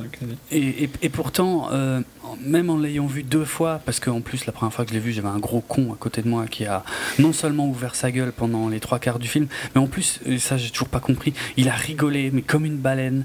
Euh, pour lui, on dirait, on aurait dit qu'il voyait un film comique, le mec, quoi. J'ai jamais vu ça, quoi. Franchement, euh, notamment, euh, par exemple c'est pas pas du spoiler hein, euh, mais euh, au, tout début du film euh, il y a le, le, perso de Rosamund Pike qui est traité oui alors je l'ai vu en VO qui est traité de bitch plusieurs fois. Et le mec à côté de moi qui éclate de rire mais vraiment qui éclate. Ah ah, ah, ah bitch ah, ah, ah. ça te montre le niveau du gars quoi franchement t'as pitié pour lui ah ouais c'était ouf quoi et euh, j'ai dû lui demander de fermer sa gueule aux trois quarts du film, mais il m'a pourri, il m'a bien pourri le truc. Et tout ça pour mm. dire, je suis retourné le voir une deuxième fois, et malgré ça, malgré la longueur et malgré le fait que je connaissais donc euh, pour le coup l'histoire, j'étais à fond dedans. Ça marche super bien, quoi. Mm. Ouais. Et ben pareil, euh, je l'ai vu deux fois aussi. J'ai eu de plus de chance que toi pour les deux séances. Et mm. je, sais pas, je l'ai dit déjà dans un dans un podcast euh, ce qui s'était passé ou pas Non, je crois. Mais la première fois, euh, je crois que je te l'ai dit à toi en tout cas. La mm. première fois, j'ai vraiment adoré parce que plusieurs personnes, il y avait deux personnes euh, qui parlaient Et plusieurs personnes leur ont dit de se taire, dont moi, au même moment, vraiment juste avant que le film commence. Pas mal. Et j'étais tellement heureux de ne pas être tout seul à dire à quelqu'un de se taire dans un ciné. Tu m'étonnes. Franchement, j'avais le sourire aux lèvres juste après leur avoir dit de se taire. Quoi. Et elles se sont tues tout le film. Et la deuxième fois, il y avait deux personnes qui parlaient encore derrière moi juste avant que le film commence. Et donc je m'apprêtais à les spoil si jamais elles ne s'arrêtaient pas de, de parler. Je l'avais déjà vu, je m'en fous. Mais elles ont arrêté de parler, donc je n'ai pas, pas pu mettre ma vengeance machiavélique euh, en place. Hmm. À charge de revanche. Il y a une chose que j'ai que j'ai été très surpris de trouver dans le film, surtout à, ce niveau-là, et que, et que je, je, pense que je peux mentionner maintenant parce que ça fait pas partie, à mon avis, du, du domaine du spoiler, mais c'est une thématique du film que je m'attendais pas du tout à, à, trouver de façon ouais, aussi intéressante, c'est le, les médias le traitement des médias, la place des médias. Une grosse critique sur les médias. À fond. Et j'avais pas vu ça depuis Tueur Né. Parce que pour moi, Tueur Né, c'est l'un des films les plus mal euh, compris de l'histoire du cinéma, en tout cas film à succès, euh, parce que pour beaucoup de gens c'est une histoire de, deux tueurs en série, alors que pour moi, euh, Tueur Né a toujours été euh, une histoire de médias et de traitement des médias qui explique beaucoup de choses hein, qui sont dans le film, beaucoup de folies qu'on voit dans le film, notamment dans les types de réalisations différentes, euh, s'explique par la critique du média. Alors sans être aussi ouf euh, dans Gone Girl, euh, c'est quand même un, aspect du film que, qui, est impossible à laisser de côté. Et que... Disons que c'est moins visible que dans un film comme Natural Born Killer, c'est plus mis dans le background, mais c'est très présent quand mais même. C'est hein. hyper présent et c'est... moi j'ai trouvé ça très intéressant parce que, parce que le propos de Tueur Né, n'a jamais été aussi vrai qu'aujourd'hui. Euh, et il était déjà vrai aux États-Unis à l'époque euh, où, il est sorti, mais euh, peut-être on le ressentait moins en, Europe. Aujourd'hui, on, le ressent peut-être plus, et je trouve ça bien qu'un film comme, comme Gone Girl le remette un peu au, goût du jour. Quoi. Mhm. Donc, ouais. je suis d'accord très, un aspect très important, très surprenant. J'allais en parler plus quand on parlerait des médias dans, dans le film, dans la partie spoiler, mais il y a clairement. C'est pas juste un thriller, hein, il y, a, y, a des, ah il y a des quelques lectures un peu plus profondes, il y a quelques critiques de la société actuelle. Mhm. Euh, dans le film. Après, c'est pas Fight Club non plus. Quoi. Non, non c'est clair. Non, non. Mais ouais, voilà. Pour l'essentiel, je vois pas maintenant euh, quoi dire d'autre sans spoiler, parce que ce serait. Non, bah non pareil.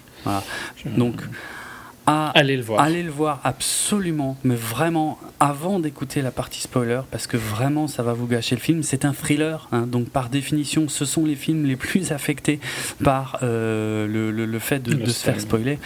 Euh, donc vraiment, allez le voir. C'est euh, c'est surprenant. Il vaut, la peine. On l'a vu tous les deux deux fois parce qu'il valait tellement la peine. C'est clair. C'est pas, c'est, je vais pas voir tous les films qu'on enregistre deux fois. Hein. C'est super rare. J'ai vu, euh, je crois que j'ai vu Down euh, cette année. Ou ouais, c'était Down ou Rise. Je sais plus. Enfin bon, le, ah, le, oui, la planète des singes. la planète des singes, euh, c'était plus parce que je l'avais vu très longtemps avant toi et donc j'avais envie de le revoir, mais sinon mm. c'est un des rares films que j'ai vu deux fois cette année parce que la première fois j'étais tellement emporté dans l'histoire que j'avais envie de voir un petit peu la technique de Fincher derrière. Et je trouve que c'est aussi un, une des plus, un des plus beaux compliments que je peux lui faire, c'est que sa technique n'efface pas l'histoire. C'est vrai. C'est vrai. Et c'est ce que devrait chercher un réalisateur, hein, au mm, plus mm. profond, c'est que, que ce soit tellement bien réalisé que tu vois pas que c'est bien réalisé. Ah Et ça, c'est. Tu, tu, le vois si tu fais attention, hein. il y, a des, y a des plans superbes hein, dans Gone Girl, mais euh, l'histoire est quand même au premier plan et j'étais fasciné par l'histoire. J'ai pas lu le roman. Toi non plus, je pense. Non, moi non plus. D'ailleurs, tiens, une précision à propos du roman, euh, importante, euh, mais sans spoiler toujours, c'est que euh, donc l'auteur du roman avait quand même précisé qu'elle changerait la fin du livre, histoire que ceux qui, qui, ont déjà lu le livre en fait soient quand même un peu surpris par le film. Hmm. je, je, place ça maintenant et puis on en reparle à la fin de l'émission tout à l'heure parce que bref, on en reparle. Voilà.